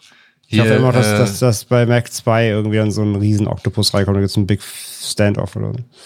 Ja, bestimmt. Bei Runaway Jury hat er hier den, den Eingeschworenen, der sich überhaupt nichts sagen lassen wollte, gespielt. Und hier. Stimmt. Das wäre jetzt auch der Film aus seiner ganzen Filmografie, der, der was, mir am meisten gut. springen würde. Once We Are er Warriors. Hat bei Blow Pablo Escobar gespielt. Ja, du Blow. Du, war der geschworen. Ah, jetzt willst du mir erzählen, dass du sofort an Blow gedacht hast, als ich dir erzählt habe, dass das ist. Nee, aber ich habe die Liste ja auf. Ich weiß ja auch, dass er bei Virus Hiko gespielt hat. Ja, und ich habe ihn jetzt auch schändlicherweise verwechselt mit einem anderen Darsteller. Ja, aber wem denn? Ich nehme mich auch. Ah, wie heißt denn dieser Schachfilm, Mann? Die Schachnovelle. Aber lustig, dass er auch bei Virus mitgespielt hat. Schon wieder auf dem Boot. Ja. Oh. Wäre Virus ein Film für die, äh, für die, diese Ja, da haben wir doch noch, ach nee, da haben wir wegen Killermaschinen, um auch mal schon oh, Foreshadowing zu betreiben. Ja, stimmt. Genau, auf, auf den kommen wir noch. Ja. Aber es gibt ja, ja der spielt es ja gibt auf ja, einem Boot, nicht unter aber nochmal zu, zu Oculus zurück. Weil du gerade schon sagtest, der ist, der, der, der war ja relativ hart, ne, meine ich. Zum Vergleich. Naja, also, er nutzt schon Gelegenheit, Blut zu spritzen, so. Da gibt's diese Szene, wenn, die Asi wenn diese asiatische Dame auf der Toilette sich versucht zu verstecken und dann halt einfach durchs Klo gezogen wird. Du siehst jetzt zwar nicht unbedingt, wie sie durchs Klo gezogen wird, aber du, es kommt, es sprudelt halt einfach mal richtig viel Blut raus. Und wenn Cliff Curtis irgendwie von einem der Tentakel ergriffen wird und, und durch diesen Maschinenraum da gedengelt wird, dann äh, nutzen sie auch jede Gelegenheit, um dem am neuen Rohr neues Blut zu verpassen, so. Also ähm, ich finde der. Ja, ich habe da, ich habe immer nur bei Gewalt äh, in Octolus habe ich immer nur die Szene im Kopf, wo der Typ da so komplett zerfetzt mit der Hand so offen, das Gesicht ist so abgefressen. Ja, und dann, ich meine, auch da unten in dem Flur, wenn sie halt auf diesen ganzen abgenagten Leichen rumlaufen, so, ne? Ja. Also das sind, da sind schon ein paar, ja, ich, da sind schon ein paar Härten drin, sie wirken nur halt einfach nicht so hart. Es wirkt halt alles wie so, Okay. Wie so ein, ja, immer noch wie so ein, wie so ein Slapstick. Joyride. Ja, also es wirkt immer noch wie so eine Geisterbahn oder beziehungsweise so ein, so ein, so, ein, äh, so eine Disneyland-Attraktion, aber halt mit, mit ein bisschen mehr Blut als gewohnt. Nee, stimmt, weil diese Leichensammlung da, das hat ja schon fast schon so Braindead-Manier, so eine Eingangshalle, diese Ich mein, Skelette und das ganze Der West, der West, der West Study tritt mal einmal richtig fies auf so einen Schädel, auf so einen matschigen Schädel noch, wo so, so Fleischfetzen wie bei Predator drum sind, äh, tritt der ja noch drauf. Und das siehst du halt voll in der, in der, in der Nahaufnahme so. Ja. also, der hat schon seine Härten, aber er wirkt halt nicht so hart im Allgemeinen. Für mich wirkte der halt auch wie so ein, wie du es gesagt hast bei Deep Star Six, für mich wirkte der erst wie so ein Abenteuer. Ich meine, die kommen ja, Ja, dahin, um das Boot zu überfallen. Ja, haben halt das Pech, dass dieses Tentakelvieh halt da ist. Aber durch eben, sie fahren da ja mit Jetskis, glaube ich, auch noch durch, durch die Gänge Ja. und, und ähm, werden halt dann gejagt wie bei den Raketenwürmern, dass sich halt der Boden so komplett, also die Bodenplatten einmal so anheben. ja. Also das, das hat alles so Ja, ja. trotz allem diesen, diesen Abenteuerscharme, ja. Ja, ja, und auch so ein bisschen Deep, Deep Blue Sea, so ein bisschen Action, ein bisschen lustig, auch hier Ja. und da mal trotzdem. Ja, ja, das stimmt schon. Ja, du hattest ja Hard Rain eben auch schon erwähnt, der ja auch so dieses Jetski-Setting eigentlich dann irgendwann aufmacht. Das macht ja äh, Deep Rising auch. Und ich glaube, das ist nicht mehr so absichtlich, weil ja in recht kurzem Abstand rausgekommen sind, aber es ist natürlich schon augenfällig, dass zwei so doch komplett unterschiedliche Filme dann ihr Finale eigentlich komplett mit Jetskis bestreiten. Ja, ähm, aber ich, ja, da wären wir doch bei einem schönen Punkt.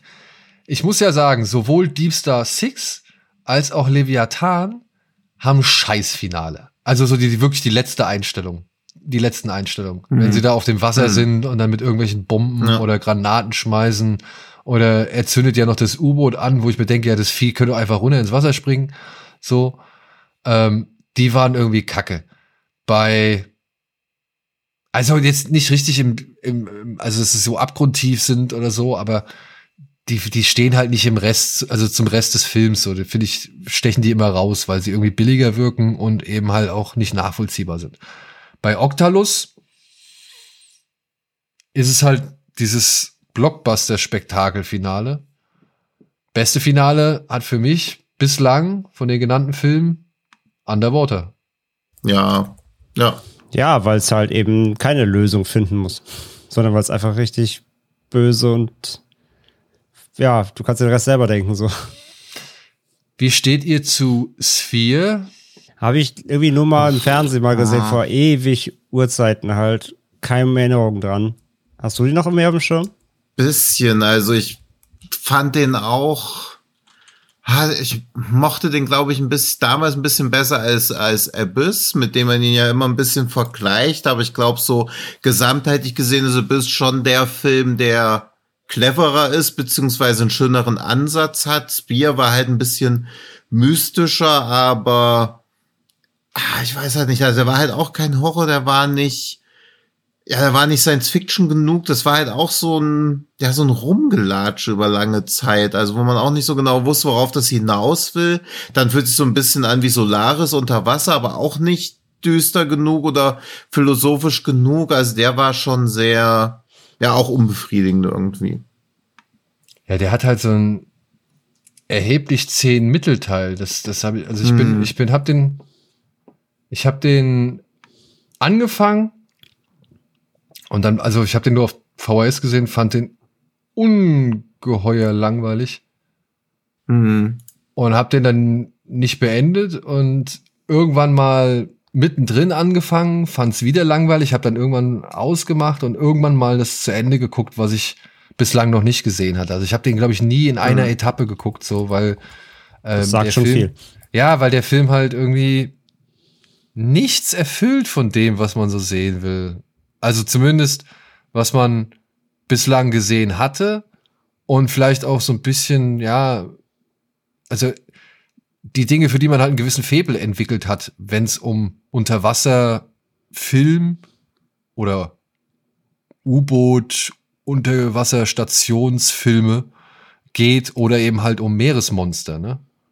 Ja, ja, und alle Checklisten hat er ja trotzdem. Also in, in Sphere geht's halt um, äh, da wird, da wird in, ähm, im Pazifischen Ozean ähm, ja, ein UFO oder ein Flugobjekt gefunden und scheint halt eben Alien Origin zu haben, also aus, aus dem Weltall zu kommen und soll erforscht werden. Also es checkt halt alle Boxen ab, alle Sachen, die wir halt hatten, über die wir jetzt heute schon geredet haben. Das war jetzt auch nicht Urzeiten her, sondern eben ja acht, acht Jahre so im Dreh, acht, neun Jahre und knüpft da ja schon an von den ganzen, von den ganzen Bestandteilen, aber ja, hat den auch so eine Erinnerung, dass er davon aber auch nichts erfüllt. Also alles, alles halt nett gemeint. Kommt zwar zehn Jahre später, man sollte halt denken, jetzt hat man wieder neue Möglichkeiten, ne? also wohl in der Technik, davor war Jurassic Park und so weiter, ne? also jetzt kannst du das Ganze nochmal irgendwie modernisieren, aber ich habe davon nichts in Erinnerung, also ja, scheint nicht funktioniert zu haben. So, ich habe dafür. Und das Lustige ist, und das Lustige ist ganz kurz noch, das Lustige finde ich ja ist, dass der Sphere-Regisseur ist der Barry Levinson. Ja. Und der hat ja dann The Bay gemacht. Und der ist so viel besser. Ja. Wo wir dann zumindest ja. auch wieder, zwar nicht Deep Sea, aber die kommen ja auch aus dem Meer, die Viecher. Ja. Und sind eine, sag ich mal, was den, also was den Horror angeht, meiner Ansicht nach am, mit am stärksten. Ist immer noch einer der, der, ja, der also ich finde ja. The Bay auch einen der besten Found-Footage-Filme eigentlich. Ja, Gehe ich mit. Ich fand den auch richtig klasse. Ich weiß gar nicht, der wird schon an einigen, äh, an, von einigen Seiten echt immer wieder hart kritisiert, oder? Also hatte ich mal mitbekommen. Ich fand den immer echt sehr klasse. Ja, weil im Prinzip ja nicht so viel passiert eigentlich. Also es gibt, also natürlich gibt es irgendwie so eine Bedrohung, aber irgendwie auch nicht, weil es halt dieser kleine Fisch ist. Und aber ich fand auch diese eine Stelle, also ich glaube, der ist halt nicht zum wiederholten Gucken, aber wo dieser Polizist in das Haus reingeht und das Polizeiauto einfach nur draußen steht und man ihn dann so durch das Haus laufen sieht aus dieser Autoperspektive. Ja. Das geht ewig lang, aber das war schon super effektiv. Aber ich glaube, wenn man diese Szene so zweimal sich anguckt, denkt man auch so, okay.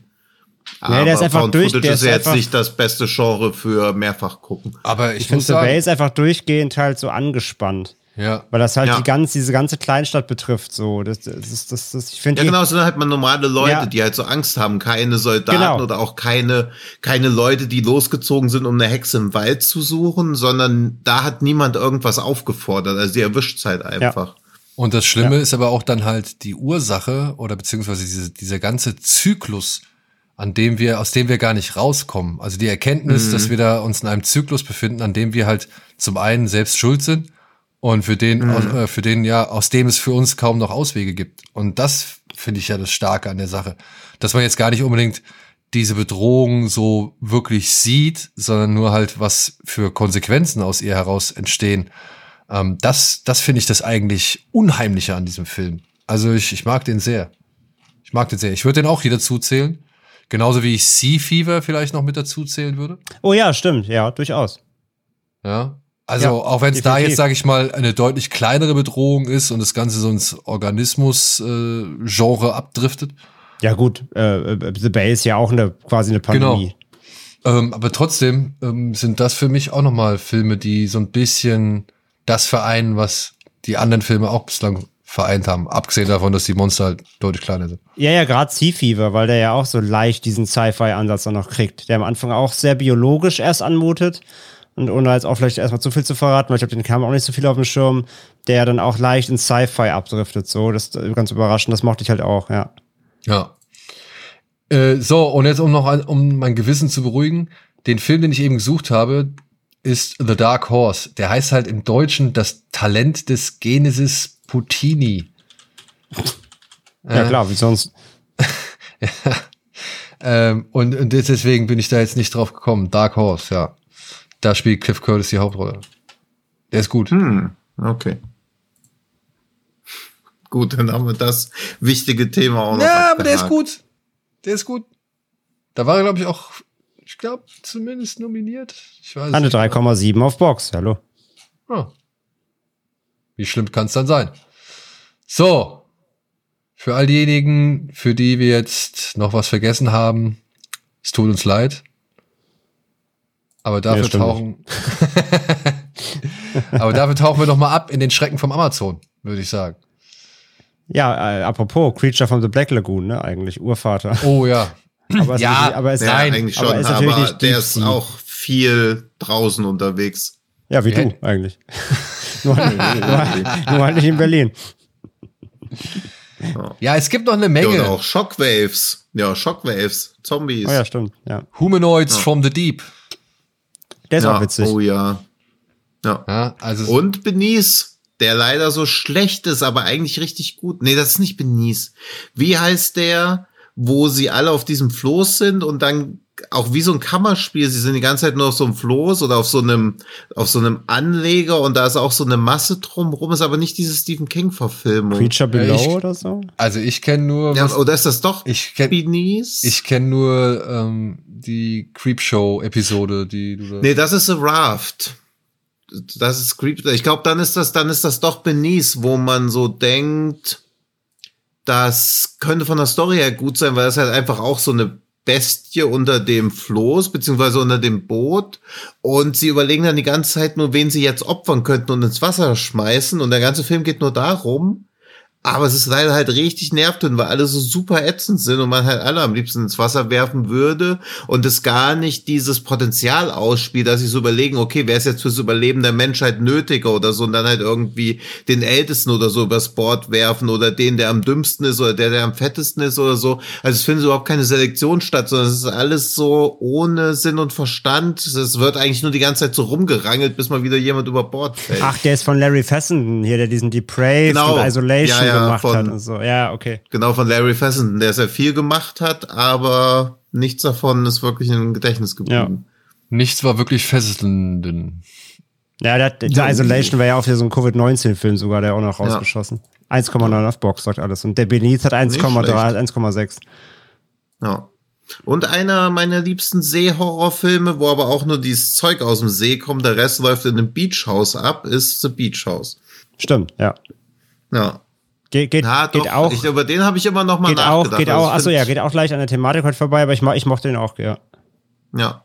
Aber so, so, nicht nur Body Horror, sondern auch mal so Beach Body Horror. Beachbody Horror, ja. Vielleicht kann, vielleicht kann Gino da mal ein Subgenre aufmachen. Wenn er von seinem Beach in Thailand zurück ist. Ja, oder einfach direkt da drehen. Ja. Dann flieg mal los, Tino. Ja, mache ich jetzt sofort. Okay. Derweil kann André ja den Schrecken vom Amazon vorlesen, oder bist du nicht dran? Ich hätte was, ja. Ja, dann machen Wenn wir ihr, bitte. wenn ihr Lust auf ein bin nämlich gerade eiskalt, ich bin schon, mir ist schon die Gänsehaut aufgezogen, als Daniel das einfach so angekündigt hat. Nee, das ist, glaube ich, ein Antipode in deiner Luftröhre. Da musst du mal, da musst du mal A machen. Oder noch einen Ähm. Schluck von dem versauten Wodka trinken. ja, ist auch gut, wo Peter, wo, wo, wo sie fragt so, Peter Weller, woher weißt du, dass da, wo wusstest du, dass da Wodka drin ist? Und Peter Weller sagt so, ähm, hätte ich auch so gemacht. ja. Ey, das einzige Mal im Film, das einzige Mal im Film, wo er danach nach dem Satz grinst, er. Das einzige Mal im Film, wo er lächelt. Ja. Und ich wette, ich wette, Peter Weller kam zu George P. Cosmatos und hat gesagt, hier, ich finde, meine Figur muss auf jeden Fall am Anfang nähen zu sehen sein. Denn das ist wichtig für den Charakter. Ja. Den ich hier ist, verkörpern soll. Er ist, er ist eher so der introvertierte Typ. Genau. Es kommt nicht noch einmal im Film vor, dass er irgendwie näht. Naja, er näht halt. Aber er näht halt. Das ist Charakterisierung. Und nachdem ich, was ich hier, ähm, kennt ihr dieses Movies That Made Us?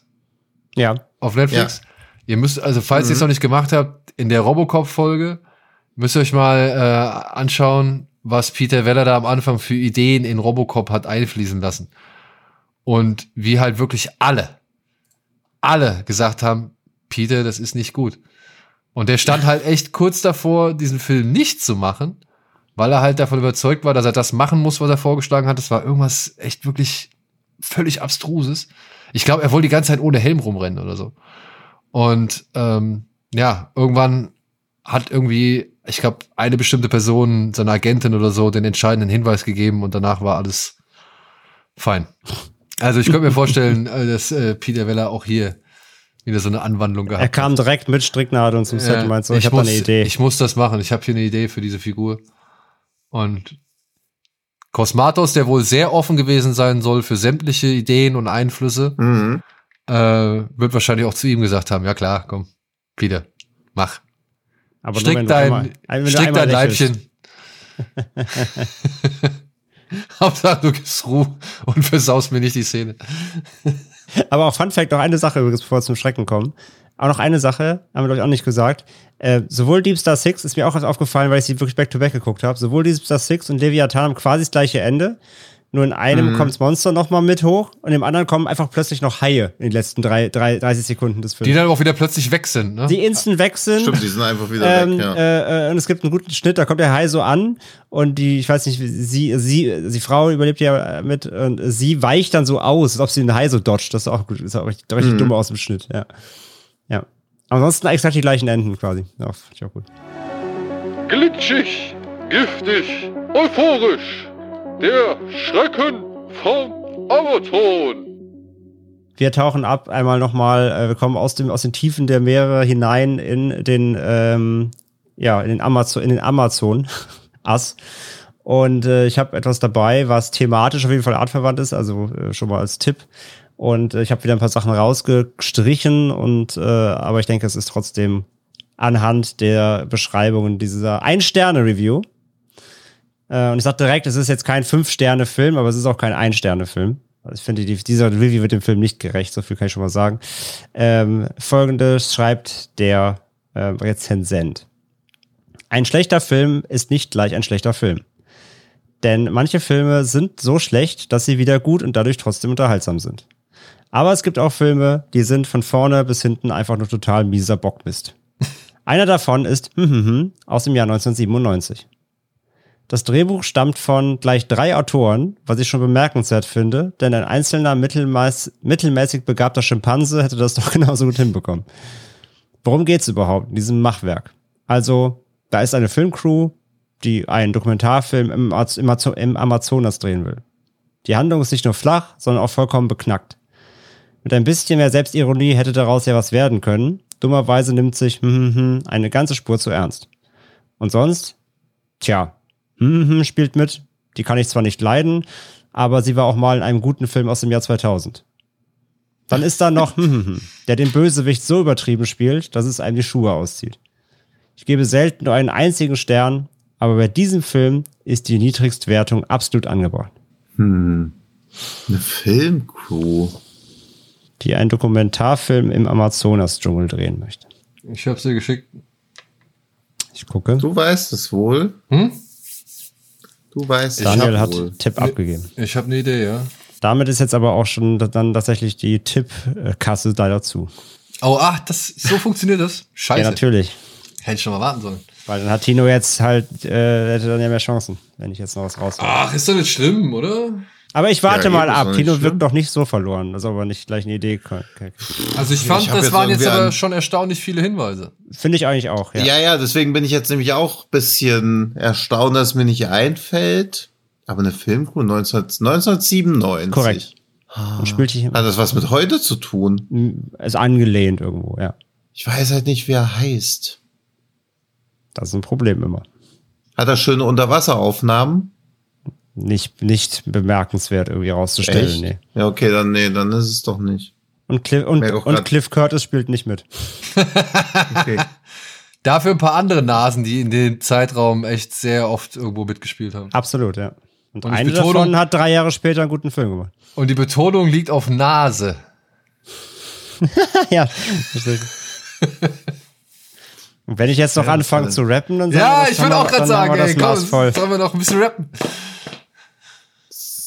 Zu sehr on the nose. Wer hat denn eine Nase und hat gerappt? Es muss nicht dieselbe Person sein. Ach so. Boah. Oh, peinlich. Weil ich muss ja auch irgendwas tippen. Ja, stimmt. Ja, tipp mal irgendwas. Ja, schlimm. Dokumentarfilm 1997. Es, ist- es Also- ist nicht Cannibal Holocaust. Ja, ja, ich weiß, ich weiß. Ich habe die ganze Zeit mir schon verkniffen.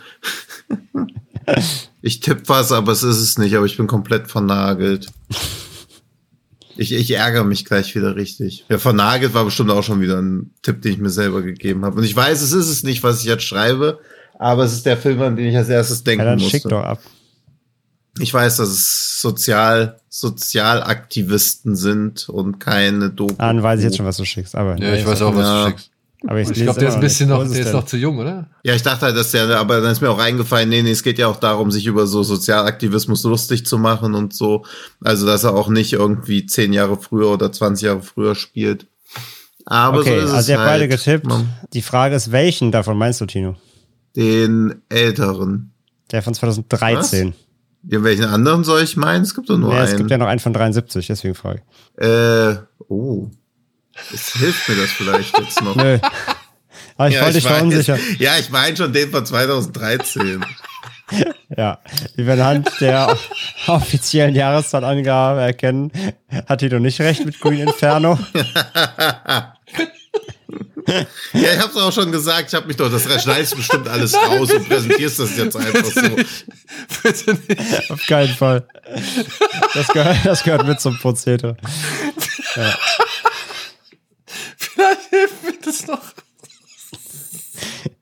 Na, ich sag mal so, 73 ist fast genauso falsch weit weg nach hinten, wie Green Inferno 2013 nach vorne falsch ist.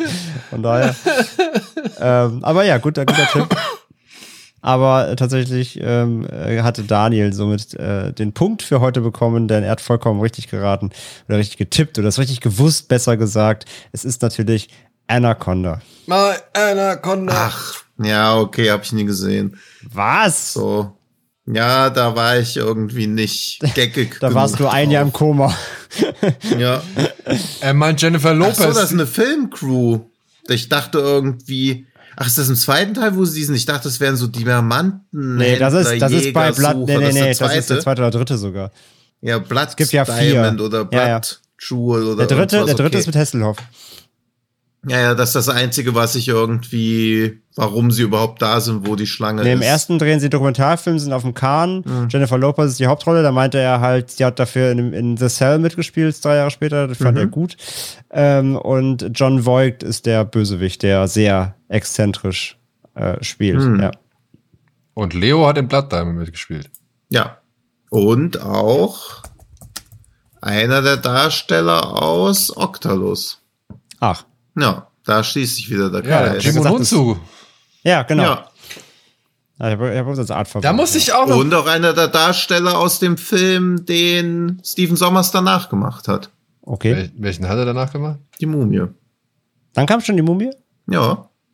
Klar, das war sein goldenes Jahrzehnt. Oh? Ja, krass, dann hat er, okay, dann war Octalus danach, äh, davor. Ja, ein Jahr davor. Ja, bei Blood Diamond spielt natürlich Arnold Wuslu mit. Der auch irgendwann einfach von der Bildfläche verschwunden ist. Leider, leider. Ja, der war nämlich immer Ich mochte gut. den auch. Aber der hat noch mal bei 24. Nee, und bei G.I. Joe hat er mitgespielt zweimal. Na, stimmt. Ja. Auch spannend ist, wenn man guckt, was der Anaconda-Regisseur Luis Loza gemacht hat nach Anaconda, nämlich noch einen Film, dann nie wieder was. Hm. Tja, komisch. Dabei genießt Anaconda doch einen gewissen Ruf, oder? Ja, einen kleinen Kultstatus auch. Danach kam 2006 noch The Feast of the Goat. Der hat bei Box auch eine 3,1, aber das war sein letzter Film. Ah ja, der komische Vita. Fire on the Amazon mit Sandra Bullock, 1993. 1,8 auf Box. Oh, klingt vielversprechend. Und The Specialist mit Sylvester Stallone und Sharon Stone, 1994. Ah, den hat er auch gemacht. Den fand ich aber, oh, der war in Ordnung. 2,4, ja. Das ist doch mit Antonio Banderas, oder? Als Gegenspieler. Äh, ja, genau. Ja. Und der hat auch einen Film. Wir hatten letztes, wir hatten letztes Mal die Diskussion hier über, über die, die Sniper-Filmreihe. Er hat auch einen Sniper-Film gemacht, aber nicht aus der Reihe. Natürlich, wer nicht. Glaube ich zumindest nicht aus der Reihe, aber ich möchte nichts Falsches sagen, oder? Doch? Doch, hat er, glaube ich. Ja, ich glaube schon. Ja, ist doch, ist aus der Reihe, natürlich. Von 93. Natürlich. Naja. Gut. Naja, Das heißt, ich muss beim nächsten Mal einen raussuchen, ne? Oder fürs nächste Mal einen raussuchen. muss einen ausgeben, äh, einen raussuchen. Ja. Gut. Und da wären wir auch schon beim Thema. Das nächste Mal. Auf das müssen wir jetzt hinweisen. Wir tauchen wieder auf. Ja. Wir hoffen, ihr seid auch beim nächsten Mal wieder dabei, wenn es ein bisschen mehr an der frischen Luft spielt. Oder vielleicht ins All vordringt. Oder was haben wir als nächstes? Killermaschinen, ne? Ja. Ja. Nicht ins All, in die Zukunft werden wir uns begeben, wenn mörderische Maschinen auf uns warten, um uns den Gar auszumachen, weil wir in unserer Hybris wieder zu überheblich und zu forschend waren. Ansonsten, ja, noch einmal kurz die Erinnerung von unserer Seite aus. Es wäre super, wenn ihr uns bis zum 10.4. an die Mailadresse info at genre-geschehen.de ein paar Fragen Tja. Ihr sollt einfach an die E-Mail-Adresse, die Daniel am Anfang schon genannt hat, eure Fragen schicken. Und wenn ihr schon zum Anfang zurückspringt, dann hört doch einfach die Folge nochmal, denn das alles hilft uns. Genauso wie eine 5-Sterne-Wertung auf Spotify oder wenn ihr uns auf den sozialen Netzwerken folgt. Oder aber auch natürlich, wenn ihr euch unseren Freunden, äh, wenn ihr unseren Freundinnen und Freunden, euren Freundinnen und Freunden Wenn ihr unseren Empfehlt. Freundinnen äh, gruselige WhatsApp-Nachrichten schickt. Ja, wenn ihr denen mal sagen würdet, dass sie doch auch mal Genre geschehen hören sollen, denn wahrscheinlich hören sie es nur durch eine Tür durch jetzt gerade. Wie jeden Dienstag. ja, denn genervt. wie ihr gerade vielleicht gemerkt habt, ist Daniel unverhofft abgestürzt, aber wir verabschieden uns jetzt einfach auch in seinem Namen und wenn er wieder zurück ins Aufzeichnungstool kommt, sind wir auch einfach schon weg. Dann kommen auch nicht mehr wieder bis zum nächsten Dienstag. ja. Aber ganz wichtig auch zu sagen, nämlich auch noch ein neues Feature ähm, von Spotify. Die Glocke! Man, ja, nicht nur die Glocke, sondern äh, man kann jetzt auch tatsächlich Podcast-Folgen direkt in Spotify in der App kommentieren. Das unter der Folge steht so Fragen und Antworten und da kann man jetzt auch, das steht dann automatisch, das kann man auch nicht festlegen, es steht immer da einfach, wie hat euch die Folge gefallen? Äh, also wenn ihr Bock habt auf Spotify äh, uns hört, dann hinterlasst doch mal gern da auch eine äh, kleine Nachricht, wie euch die Folge gefallen hat. Auch das hilft dem Algorithmus und äh, ja, wäre cool. Und ansonsten natürlich auf dem Discord und so weiter. Kommt vorbei, sind schon einige von euch am Start, freut uns auch sehr. Und da können wir ein bisschen zusammen abhängen. Ja, das machen wir. Ich bin auch zweimal am Tag da. Morgens und abends. Tschüss! Tschö.